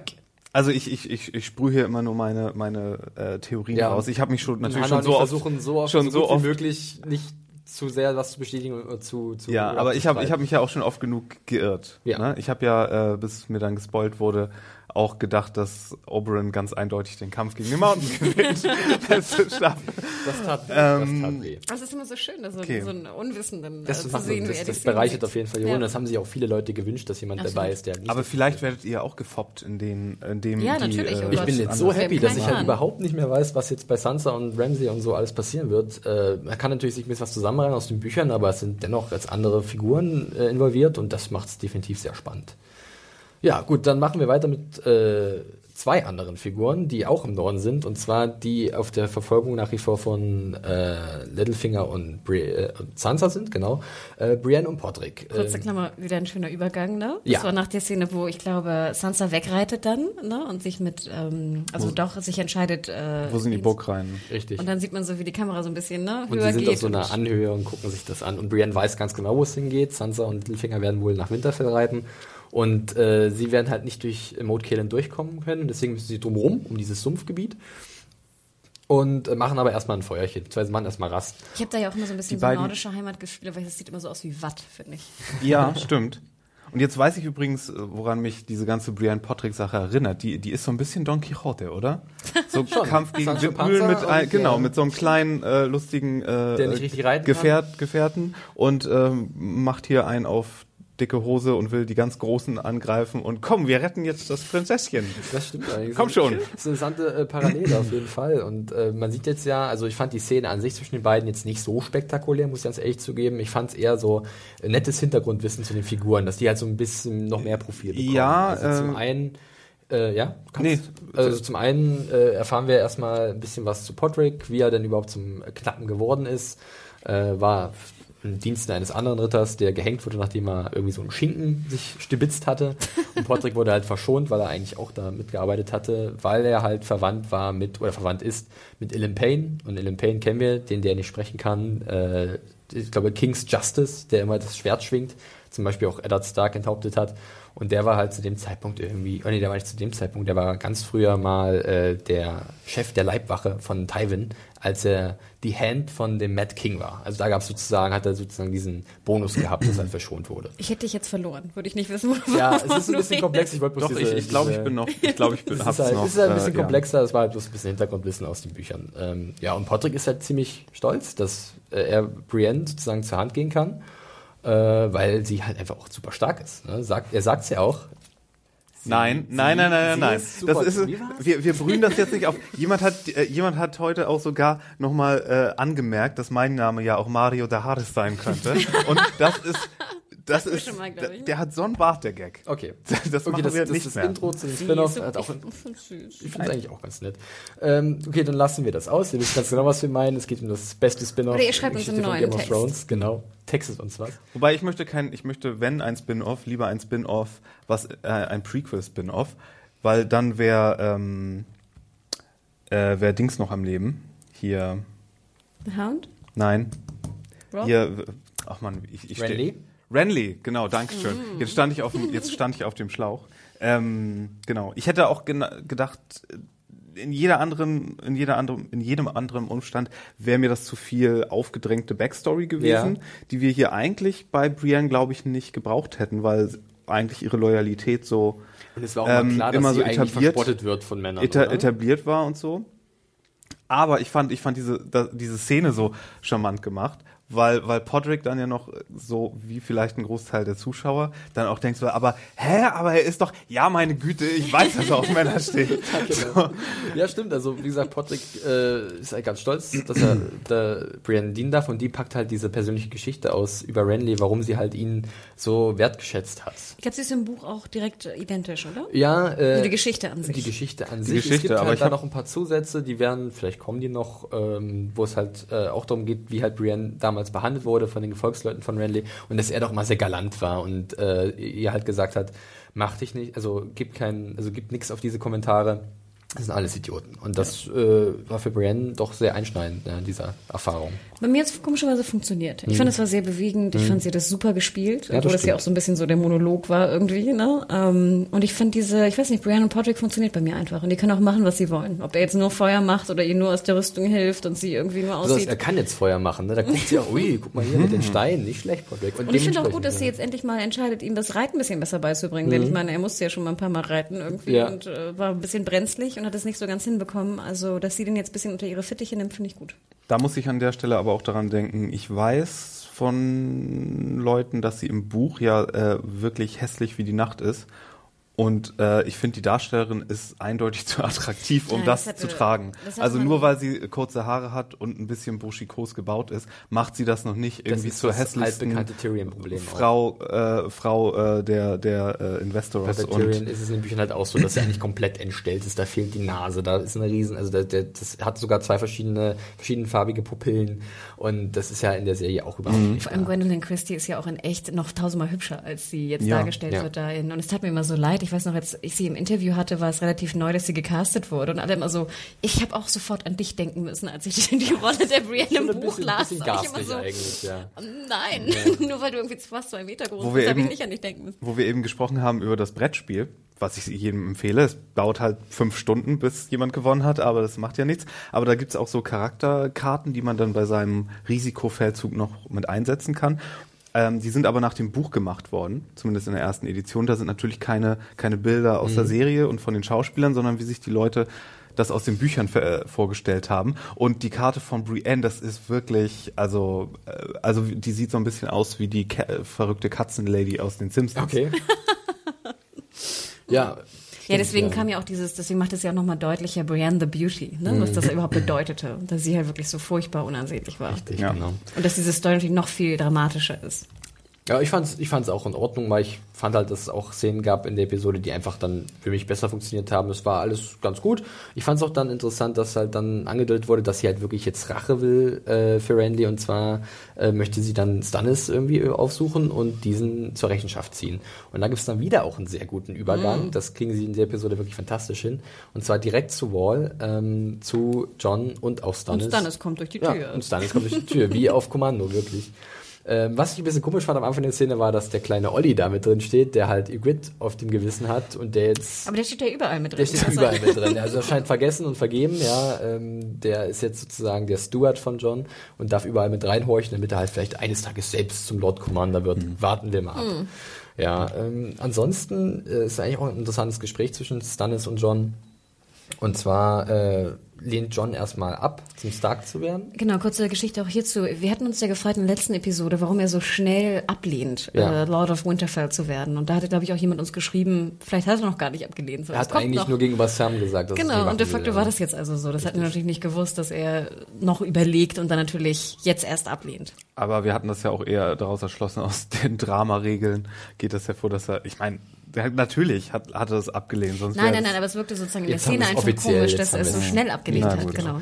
Und ja, Stannis sagt halt auch, okay, du bist sehr ehrbar und das Problem ist, Mach das war dein Vater den auch. gleichen. Ja, ja, das war er halt auch und der hat da äh, dafür bezahlt mit seinem Leben. Ähm, ja, ist eigentlich nochmal eine ganz nette Parallele äh, zu, zu Eddard Stark.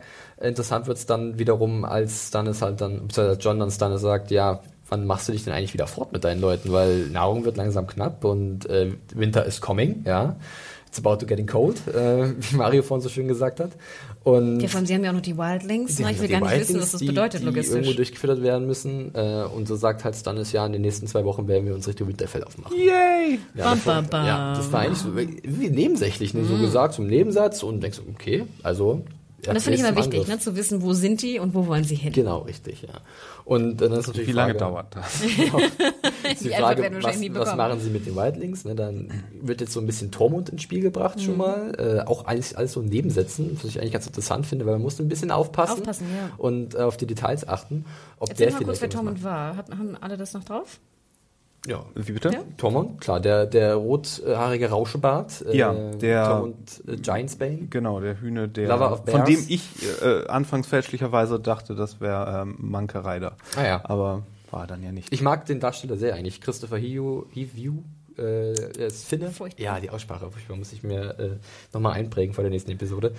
Ähm, ja, das ist alles eigentlich ganz, ganz spannend und Gleichzeitig wird dann auch gesagt, dass halt John aufpassen muss, dass aus den eigenen Reihen nichts mhm. passiert. Ja, zum Beispiel, wir denken an Alistair ähm, den er ja ausgestochen hat bei der Wahl zum Lord Commander. Und ich fand auch dies wieder eine wunderbare Szene. Da war eigentlich jeden Satz hätte man sich aufschreiben können, weil mhm. es so wunderschön geschrieben war. Und dann noch diese alte Antwort natürlich von John auf der abgedroschene Satz, ne, dass man seine Enemies irgendwie äh, closer halten soll ja. ne, und nicht unbedingt wegschicken soll. Aber dann Stannis auch wieder eine Retour abschickt. Und zwar, ja, wenn man aber so viele hat wie du, dann vielleicht auch mal nicht. Ja. Ähm, fand ich sehr schön. Das stimmt, ja. Und Davos bleibt ja noch ganz kurz und sagt auch hier, Stannis, der sieht was in dir, John. Also, ähm, und du musst einfach jetzt zur Tat schreiten. Eigentlich ähnlich wie bei Sansa. Sei nicht so passiv. Du kannst ja, also immer diese alte Geschichte. Die mit ihrer Good Cop, Bad Cop ja, ne? Routine. Er mit auch immer wenn du sozusagen an der Wall bist und sozusagen das Ehrbare machst und deinen Regeln folgst Vielleicht hat ja auch dieser Schwur, den er dann ja auch wieder von Olli zitieren lässt, ja. auch damit zu tun, dass er dem auch für Westerhaus halt was eine Aufgabe hat, die er erledigen muss. Die haben auch das gleiche gemacht wie bei der Bank von Bravos, wo sie da hinkommen und dann suchen sie da erstmal nach Loopholes und ja. versuchen zu. Aber aber sehen Sie das doch mal so. Er ist bald König, ne? Ja. Müssen, müssen Sie ja auch mal sehen. Nein, aber das stimmt ja schon. Ich meine, er kann nicht einfach sagen, er ist da der Protector of the World und gut ist. Ne? Vielleicht hat er doch eine größere Rolle, die er auch mal einnehmen muss. Ich meine und äh, ich meine, Davos hat jetzt auch nicht Unrecht, wenn er sagt, dass die Boltons wahrscheinlich so eine Schreckensherrschaft ausrufen genau. werden. Sind ja bekannt dafür, nicht sehr zimperlich mit ihren Untertanen umzugehen. Und John kann euch einfach nur zugucken. Wieso? Die haben doch nur so ein Gänseblümchen auf ja, ihrer Flagge. So. ein schönes, kleines, blutgetränktes Gänseblümchen. Ähm, ja, und äh, dann kommt es zu einer Szene, äh, die eigentlich erstmal ganz witzig ist, wo man so überlegt, okay, was passiert jetzt? Und zwar macht John eine Ansprache vor der versammelten Mannschaft der Night's Watch und sagt, wir bräuchten erstmal jemanden, der sich um die Aushebung neuer Latrinen kümmert. ja, da wird ein bisschen äh, rumgeflaxt dann und äh, die Kamera fährt auch sofort auf Alistair Thorne und man meint so, wischt John ihm jetzt eins mhm, aus. Dachte ich auch. Ne? Und das Gute ist aber, und das ist sehr clever von John, er macht es halt nicht. Er macht halt dann Alistair Thorne zum First Er gibt es erstmal dem Ginger. Er nimmt es dem Ginger Brian, genau richtig. Zum Glück gab es da jemanden, der sich darüber freut. genau. Wäre das awkward gewesen. Groß, sagt er, ja. Aber dann wird halt Alistair Thorne zum äh, First, First Ranger, Ranger ernannt und das ist halt eine sehr prestigeträchtige Position an der Wall oder innerhalb der Night's Watch. Aber auch ganz schlau von John, weil ich dachte, der First Ranger ist ja oft hinter der Wall und reitet da rum. hinter der Wall, ja, aber er behält halt seinen Respekt, ne? er fühlt sich nicht Absolut. gekränkt und das ist ein guter Schachzug als also erste gute Amtshandlung sozusagen von von John. Und die nächste ist dann äh, sozusagen, dass Janos Lind, äh, dieses räudige Wiesel, äh, eine Festung an der Wall übernehmen soll, und zwar Greyguard. Und das mag der gar nicht, weil Greyguard ist eine Ruine und diesen Befehl kann sich John sonst wohin stecken. Jo, und dann schreitet der nicht Lord of Winterfell, sondern der neue Commander ja. zur Tat. Richtig, also es ist dann äh, ganz interessant, dass sich zum einen erstmal andeutet, dass so zwei Lager entstehen könnten in diesem Raum irgendwie, dass halt Elethasson auch aufsteht und sich erst so vor Janos stellt und man so denkt, oh, was passiert jetzt? Aber dann, wie der Original Dr. Cox lässt er hin und wieder auch äh, sein Herz für Nubi durchscheinen. Genau. Ja, und ich fand ja auch zum Beispiel, ich meine, John fragt ja, gibt ihm drei Chancen, ne, seine Meinung zu ändern. Also er weiß, er ist vor Publikum, er mhm. fragt ihn ein zweites Mal und beim dritten Mal sagt er, okay, jetzt bring mir mein Schwert und wir gehen raus. Richtig. Und ich denke, da hätte eigentlich er auch schon merken müssen, uh, jetzt wird's brenzlig. Denn ich meine, er ist der neue Commander, er kann auch nicht, äh, ne, du musst halt auch Entscheidungen fällen, es müssen auch Folgen kommen. Richtig, er muss halt auch Stärke zeigen und genau. ich hatte es auch in meiner Review geschrieben, ich fühlte mich irgendwie so erinnert an äh, Thorns Worte aus der neunten Folge aus der vierten Staffel, als er halt zu John gesagt hat, wenn du der Commander über diese Leute bist, dann darfst du halt keine Schwäche zeigen, mhm. denn sobald du zweifelst, zweifeln auch deine Männer an dir. Ich fand es nur ein bisschen billig, wie sie äh, versucht haben, das Publikum dazu zu bringen, sich nicht schlecht jetzt zu fühlen, dass jemand enthauptet wurde, nämlich indem sie, und das haben sie ja schon im Finale der letzten Staffel gemacht, indem sie ihn so ein bisschen äh, zum, zum Feigling gemacht haben und das wird dann, ja hier, ach, der war ja sowieso ein Feigling, ach, der ist das ja. Nee, Obwohl, dann kann der Kopf auch ab. Ich hätte Mitleid nachher. Ich hätte ihn nicht geköpft. Mhm. Ich hätte echt Mitleid, als er dann bettelt um sein Leben. Ja, ich habe das nur in, in, in äh, manchen ähm, ja. äh, Review-Kommentaren und so okay. gesehen, dass, ach, der war ja eh ein Feigling, der hatte ja, hätte ja eh nichts gerissen hier im Kampf. Das ist die Frage, die äh, ich und, und dann kann der ja eh weg, so. Dann das macht das krass. ja nichts. Das ist also die, die Frage, die ich euch stellen wollte. Der also. Stärkere So die, die Hardliner, Darwinisten hier. Darwinisten, ja. Hm. Nee, das wollte ich euch nämlich fragen. Warum tötet Johnny im Endeffekt? Entweder, weil Jonas halt immer wieder für Unruhe vergiften wird, auch wenn er sagt, er möchte bitte verschont werden und darum winselt.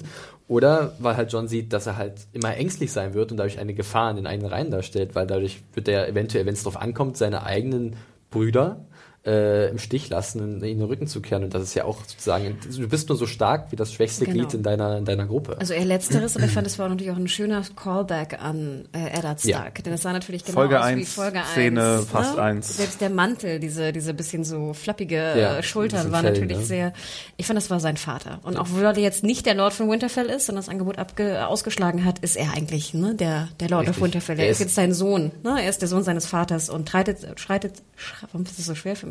Schreitet schreitet zur Tat, wenn es von ihm verlangt wird. Ja, genau, fand ich auch sehr auffällig, diesen Callback und auch so ein bisschen an Rob. Da gab es ja auch mal eine Szene in der dritten Stimmt. Staffel, wo er äh, einen Untergebenen äh, enthauptet hatte. Karstark war das, äh, der, der war, ihn hintergangen hatte. Und er war immerhin erfolgreicher als äh, Theon, als ja. er das äh, versucht hat. Er hatte ja einst Roderick Castell äh, enthauptet ja. und das sehr kläglich. Oh, es ja. war immer wieder, hat man immer wieder gesehen, dass Theon wollte immer so gerne auch ein bisschen stark sein, aber Hast Eddard, Starkest. One Swift Blow, Rob, One Swift Blow und ähnlich auch bei. Äh, Aber die beiden hatten auch mal wirklich sehr, sehr große, mächtige Schwerter und ich das glaube stimmt. nicht, dass das Beil, was was Theon, Theon hatte, hatte da irgendwie Schutz, Valyrian Steel. Okay. Valyrian Aber ich stelle es auch nicht leicht vor, so einen Kopf abzutrennen mit so einem Schwert, egal welches du hast. Auf Valyrian Steel macht das, glaube ich. Äh Aber es sah auch sehr cool aus, muss ich sagen. Also diese, dann diese, äh, die Enthauptung. Obwohl ich fand, die Folge war auch ganz schön gory. Also der ja, Kopf und hier die Gehäuteten. gehäutete Frau, fand ich, waren schon hart an der Grenze. Das ist richtig, ja.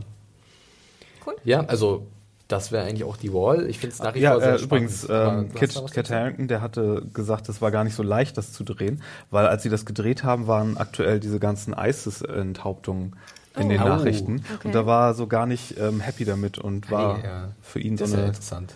so eine krasse Szene zu drehen. Mein, Krass. hatte ich gestern Abend noch irgendwo gelesen, ja. Stimmt, da wurden ja auch einige Engländer und Amis ne, gehabt. Ja, vor allen Dingen gab es ja auch dann die Videos davon und dann das zu drehen, äh, kann ich mir vorstellen, Mhm, dass das, das dann nicht ich- so ja, das Stimmt. Äh, nicht so nice ist vom Gefühl her, wenn man da Da hatte Schauspieler deswegen ist. auch keine Kapuze auf. Und wurde nicht sozusagen seitlich geköpft, sondern sozusagen hochkant. Ja, aber das ist ja sowieso. Na, gang und ja gäbe auch, im- oder? Hätten sie nicht so den Ja, aber so, so haben die das ja in mal bei, gemacht. bei, bei Daenerys wurde Themenwechsel. er, bei, ja, genau. bei Daenerys wurde er ja auch waagerecht geköpft. Ja, aber das ist ja, weil, ach, was weiß ich. Ja, äh, das, ich kann mir vorstellen, dass es wahrscheinlich schwer war für den äh, Darsteller, also es ist nachvollziehbar. Äh, aber um Das war ein Essos, das war ein Essos, das war nicht den. Bogen zurückzukommen äh, Genau. zur Serie, weg von den La, weltpolitischen- wir blenden alles aus, es gibt nur alles, alles ist schön, keine Probleme. Nee, äh, ist ja auch wichtig, dass man über sowas redet, aber wir bleiben mal besser bei der Serie und zwar äh, möchte ich auch noch sagen zu dem Handlungsstrang, äh, ich finde es nach wie vor auch sehr cool, also ich freue mich da, wie es da weitergeht, weil ich finde, man sieht jetzt schon die erste Verantwortung, denen sich halt Jon Snow stellen muss und dass er halt doch sehr konsequent sein kann und dass es, glaube ich, noch lange nicht das Ende erreicht ist, gerade auch Jetzt aber los. mit Jetzt Blick, aber, mit Blick auf Stannis, äh, mit den Wildlings äh, und ganz ehrlich, die White Walker haben wir jetzt noch nicht gesehen, aber die gibt es nach wie vor auch noch. Schauen wir mal. Gut, kommen wir zum allerletzten Handlungsstrang und dafür gehen wir abermals zurück nach Essos und zwar nach Volantis. Hey, da waren wir noch gar nicht gewesen. Gab es leider nicht im Intro ähm, und da hast du, deswegen habe ich so ein bisschen die Befürchtung, dass vielleicht Volantis gar nicht so viel zu sehen sein wird in der neuen Staffel. Das wird sich noch zeigen. Äh, wir sehen zumindest äh, einen ersten, eine erste weitläufige Aufnahme von Volantis und ich fand es eigentlich ziemlich cool aus. Ich hatte es ein bisschen, äh, ich glaube, orientalischer mir vorgestellt. Äh, nicht so grün und äh, sah schon ein bisschen eher europäisch aus, möchte ich meinen. Aber ich weiß nicht, wie es euch da ging. Hanna, du hast ja vielleicht auch den Büchern. Also als man dann in der Stadt drin war, fand ich es dann Ich wollte eigentlich gerade sagen, gut da sah es sehr getroffen. orientalisch aus, gebe ich dir recht. Ähm, ich Oh. weiß nicht, mir hat es irgendwie komischerweise nicht gestört Okay. mal. Und äh, ich denke mal, dann der erste Blick auf diese Long Bridge äh, von Volantis ist eigentlich auch ganz cool. Da kann ich auch noch kurz sagen, dass halt dafür die römische Brücke in Cordoba in Spanien äh, Pate gestanden hat als Gestaltung. Und da finde ich, da sieht man auch wieder ganz klar eine Sache, die sehr oft passiert. Und zwar gibt es sehr viele interessante oder sagen wir mal sehenswerte Kamerafahrten in der Episode. Also wir fahren halt sozusagen über diese Brücke hinüber weg, rein in diese verschachtelten Gassen. Und das fand ich doch eigentlich ganz cool. Ihr? Mr. Milo, Milord, My, my Lord? Milord, Milord? Nö, das auch finde ich, äh, ich finde schön, dass den Regisseuren doch ein bisschen Freiheit zumindest bleibt in der Inszenierung, gerade in dem Anfang der Szene scheinbar, wie wir es ja auch am Anfang gesehen haben von dem House of Black and White. Ähm, finde ich gut. Meine Angst von letzter Woche ist Ja. natürlich getilgt worden. Out of the box. Richtig, ja, wir Du sehen hast halt, dir schnell genug, Mario? Das stimmt, ja. Wir sehen halt Tyrion und äh, Varys zusammen noch in der Box sitzen und äh, Tyrion wird langsam verrückt. und äh, Varys meint nur, aber mein Gesicht ist auch ganz schön, du brauchst keine anderen Menschen um dich herum. Nein, Tyrion will raus und er schafft es endlich raus. Ja, er sieht ja eh nur aus wie ein weiterer betrunkener Zwerg, äh, wie er es selber so treffend formuliert. Und so gehen sie halt in diese neue Stadt rein und es ist wirklich eigentlich ganz cool. Also ich mochte, also ich habe mich darauf gefreut, diese neue Welt ein bisschen kennenzulernen. Es ist halt äh, sehr verschachtelt, wie bereits erwähnt. Dann sieht man, dass es sehr viele Sklaven gibt, die einzeln gekennzeichnet sind. Es ist ja wirklich so Marktschreier-Atmosphäre und ähm, komplett neue Umgebung sozusagen. Und äh, Missionare des äh, Herren des Lichts Richtig. haben es auch schon dahin spannend. Das ist sehr interessant. Ne? Da sieht man dann die äh, eine, eine Priesterin von Rollo. Rollo? Nee, nicht Rollo, sondern Rollo. Rollo. Rollo, äh, des Lord of Light. und ähm, die- Raylor. Nee, Baylor, Baylor nicht. Nee, Raylor? Raylor?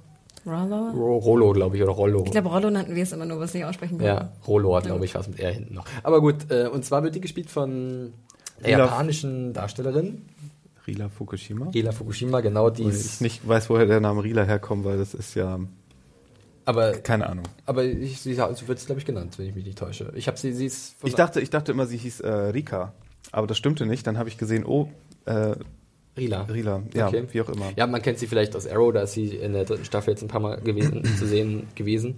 Äh, und sie äh, preist halt Daenerys als die Erlöserin der Slaven an. Ne? Sie war selbst mal eine Sklavin gewesen und holt halt mal wieder schön aus. Ja, sie wird uns alle retten. Ich glaube, die Rolle sollte ursprünglich von Devon Aoki gespielt werden. Right. Ich hatte sie nochmal gegoogelt und da kam irgendwie Auch sowas. nicht mehr gesehen.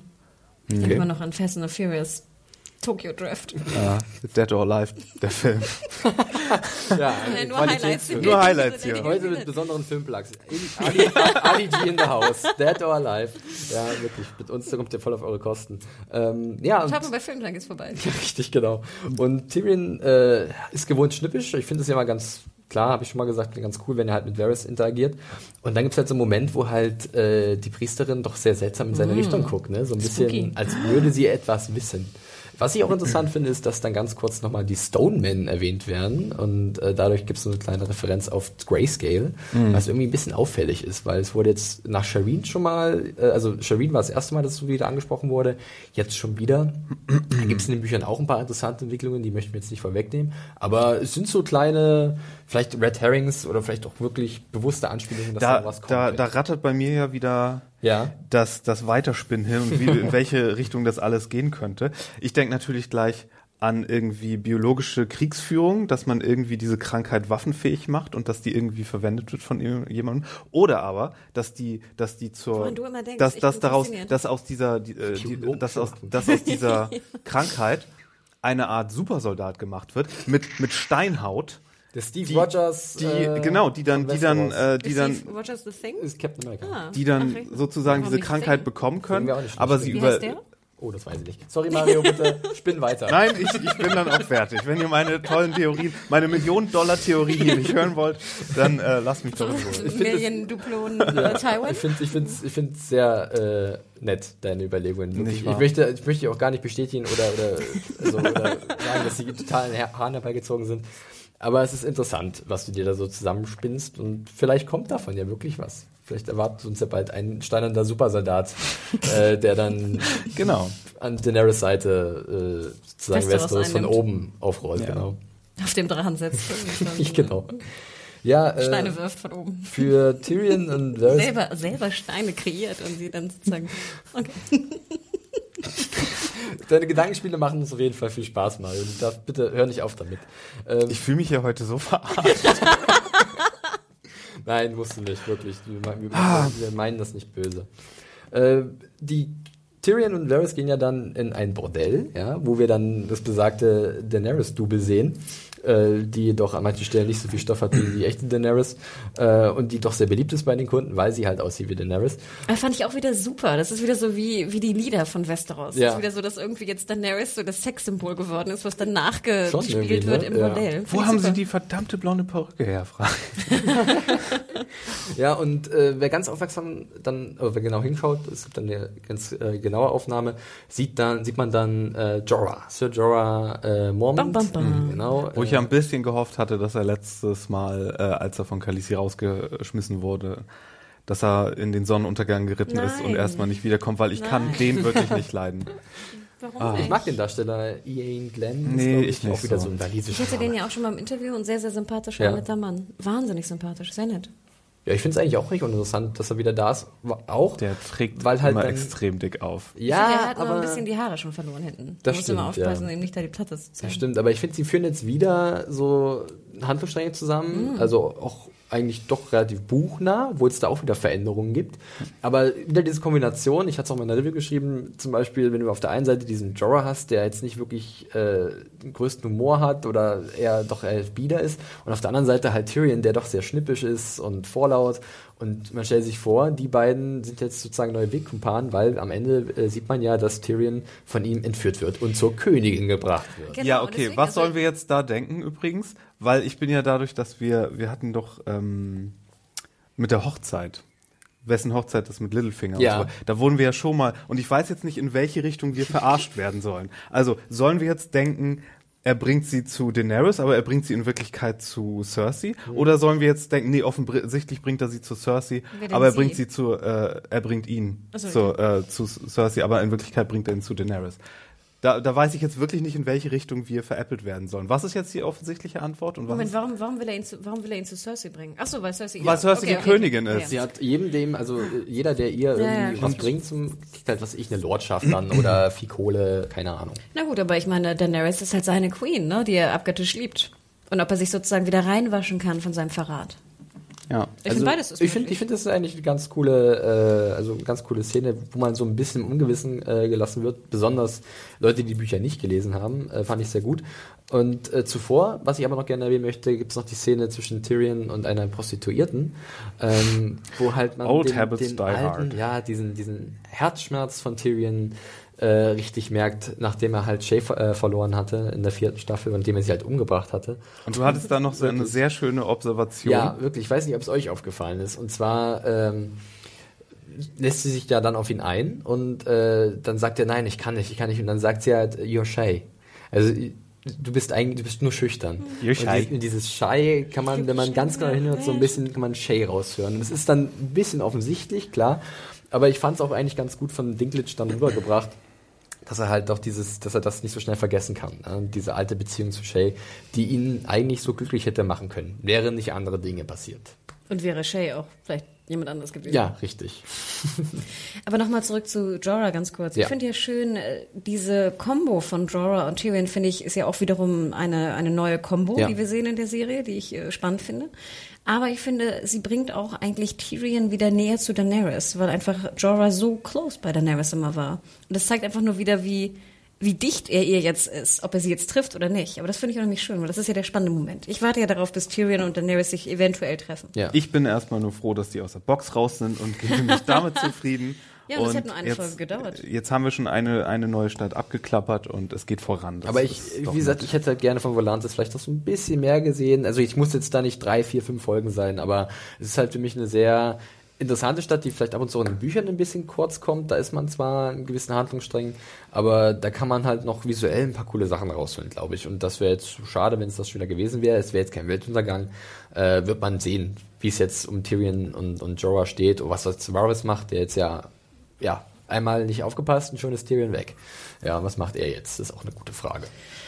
Ähm, ich frage mich auch noch sozusagen, warum man eigentlich nicht Thoros of Mir benutzt hat als äh, roten hm. Pasten, Priester. Ähm, ja, der, wie heißt der, Ivan Kane? Kane den mochte ich so? zum Beispiel sehr gerne. Wurde auch erwähnt explizit in der Folge, glaube ich, dass Thoros eigentlich gut, der, ja. der Priester von, ich weiß gar nicht wo. Red Priest, äh, Priest.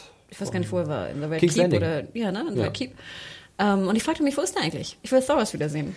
Ja, der ist ja eigentlich noch bei dieser komischen, bei, bei diesen äh, Bannerhood äh, genau. von, von, von. Die haben wir auch lange nicht mehr gesehen. Beric Dondarrion unterwegs, ja, die sind auch lange nicht mehr aufgetreten. Ich weiß gerade gar nicht, wen ihr meint. Na, der äh, runtergekommene Zauselbart in den leicht rötlichen Kleidungen mit dem Bogenschützen, der so cool war. Die auf Ach, ach, Ding, Ding, ja, ja, ja. geilen ja, ja, Und dann kam doch der, der Beric Dondarrion mit der Augenklappe. Richtig. Ja, äh, richtig. Thoros. genau, ja. Und ich glaube, in diesem Computerspiel war Thoros of Mir auch eine der Hauptrollen. Also nicht in dem letzten von Telltale, ja. sondern in dem Rollenspiel davor. Okay, okay. Konnte man Thoros spielen. Ja, da gibt es noch einige Fragen. Also wir sind jetzt eigentlich durch mit der Episode. Wir haben auch wieder ordentlich Zeit auf dem Tacho, sehe ich gerade. Aber wir müssten da ganz kurz natürlich noch sagen, wie uns die Folge allgemein gefallen hat. Ich kann gerne den Anfang machen.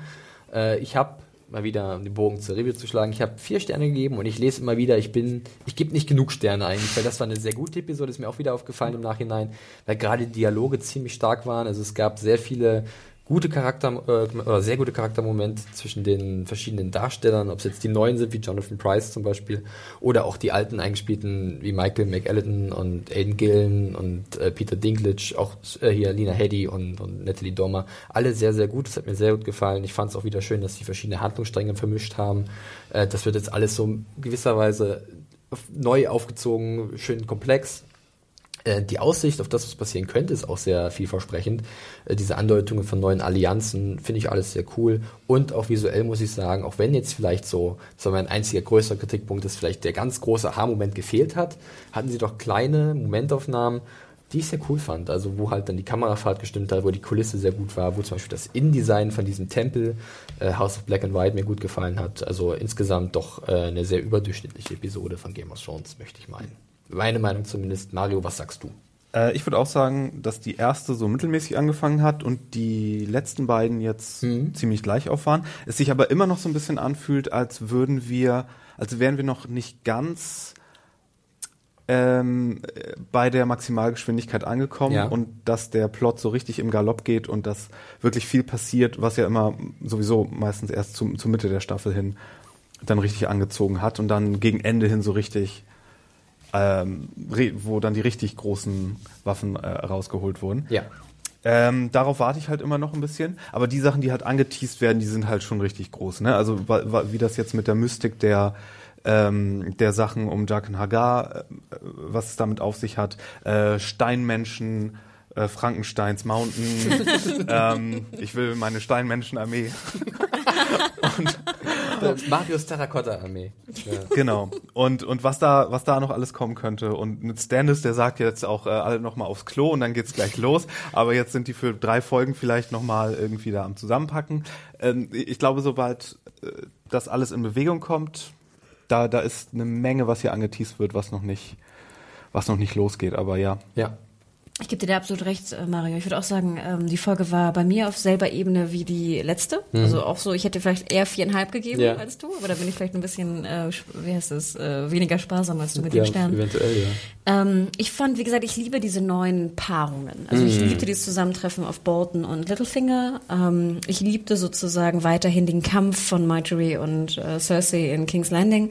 Ähm, ich fand auch visuell war Dark Sansa vor diesen grünen nordirischen Bergen von Moat Cailin, also Nordirland, gedreht. Ähm, fand ich war wunderschön. Ich finde, das war wirklich eins der, der schönsten Szenen, die ich lange gesehen habe äh, in Außenaufnahmen. Ähm, und auch nochmal schön den, den Aufwand, der da wirklich betrieben wird. Und ich finde auch, das ist so ein bisschen, man fühlt sich so, als wäre die Handbremse noch so ein bisschen an. Ne? Als würde man so ein bisschen. Also sind irgendwie so, kurz davor, dass sie es loslassen. Genau, und es kommt mir so ein bisschen vor, als würde jetzt in der 4 vielleicht sogar schon ein Showdown kommen, denn wir hatten es, glaube ich, in der 3, da war der Sack of Astapor auch mhm. in der 4. Mhm. Und ich finde, es fehlt jetzt auch so ein bisschen. Da muss jetzt irgendwie eine große, muss ein großer Bang kommen. Ähm, ich gebe aber auch Mario und dir auch Felix recht, dass jetzt, ich finde die, man merkt so, was so in Gang gebracht wird und man freut sich drauf. Und äh, ich bin, ja, ich freue mich riesig auf die vierte Folge, ehrlich gesagt. Ja, ich auch, Mario sicherlich auch. Vielleicht sehen wir da auch wieder etwas mehr von Daenerys und Jamie und Bronn. Die waren ja hier gar nicht zu sehen, muss man sich mal vorstellen. Eigentlich Daenerys bis jetzt ein super spannender Handlungsstrang. Und auch der von Bronn und Jamie ist Die sind jetzt auf dem Weg. Sind auf dem Weg wahrscheinlich, genau. Und da bin ich definitiv auch sehr gespannt. Äh, wir sind durch mit unserer Besprechung. Wir freuen uns wie immer über euer Feedback dass ihr uns über diverse Wege zukommen lassen könnt, über Twitter oder über Mail äh, an die Adresse podcast.zanejunkies.de. Uh. Ich war jetzt erst sicher, nachdem du Uhu gesagt hast. genau, podcast.zanejunkies.de. Schreibt uns einfach eine Mail, wie euch die Episode gefallen hat, äh, ob ihr irgendwelche Verbesserungsvorschläge habt zu unserem Podcast. Ähm, ja, Genau. Äh, ansonsten natürlich möchte ich nochmal ganz kurz unseren Sponsor erwähnen. Äh, das ist dieses Jahr Sky, wo ihr halt auch die aktuellen Episoden von Game of Thrones der fünften Staffel immer parallel zur US-Ausstrahlung sehen könnt. In der Nacht von Sonntag auf Montag, 3 Uhr ungefähr. Dann gibt's die am nächsten Tag über den Festplattenreceiver.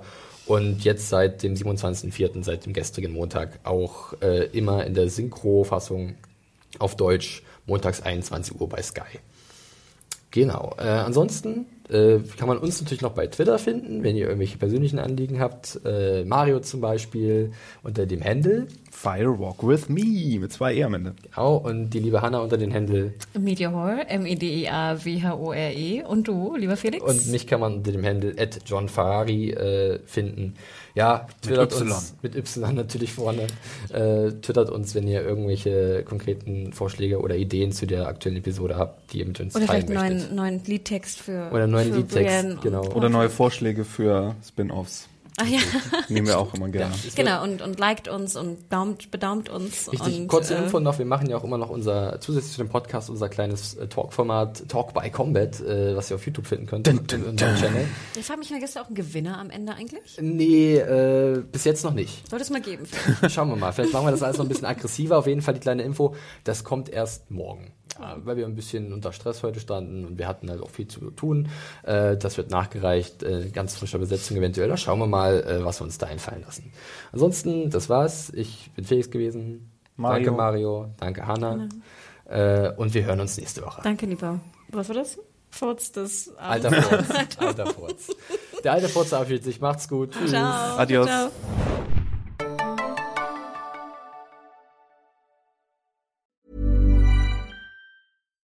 Deserves the best, and there's no better place to shop for Mother's Day than Whole Foods Market. They're your destination for unbeatable savings, from premium gifts to show-stopping flowers and irresistible desserts. Start by saving 33% with Prime on all body care and candles. Then get a 15-stem bunch of tulips for just $9.99 each with Prime. Round out Mom's menu with festive rosé, irresistible berry chantilly cake, and more special treats. Come celebrate Mother's Day at Whole Foods Market.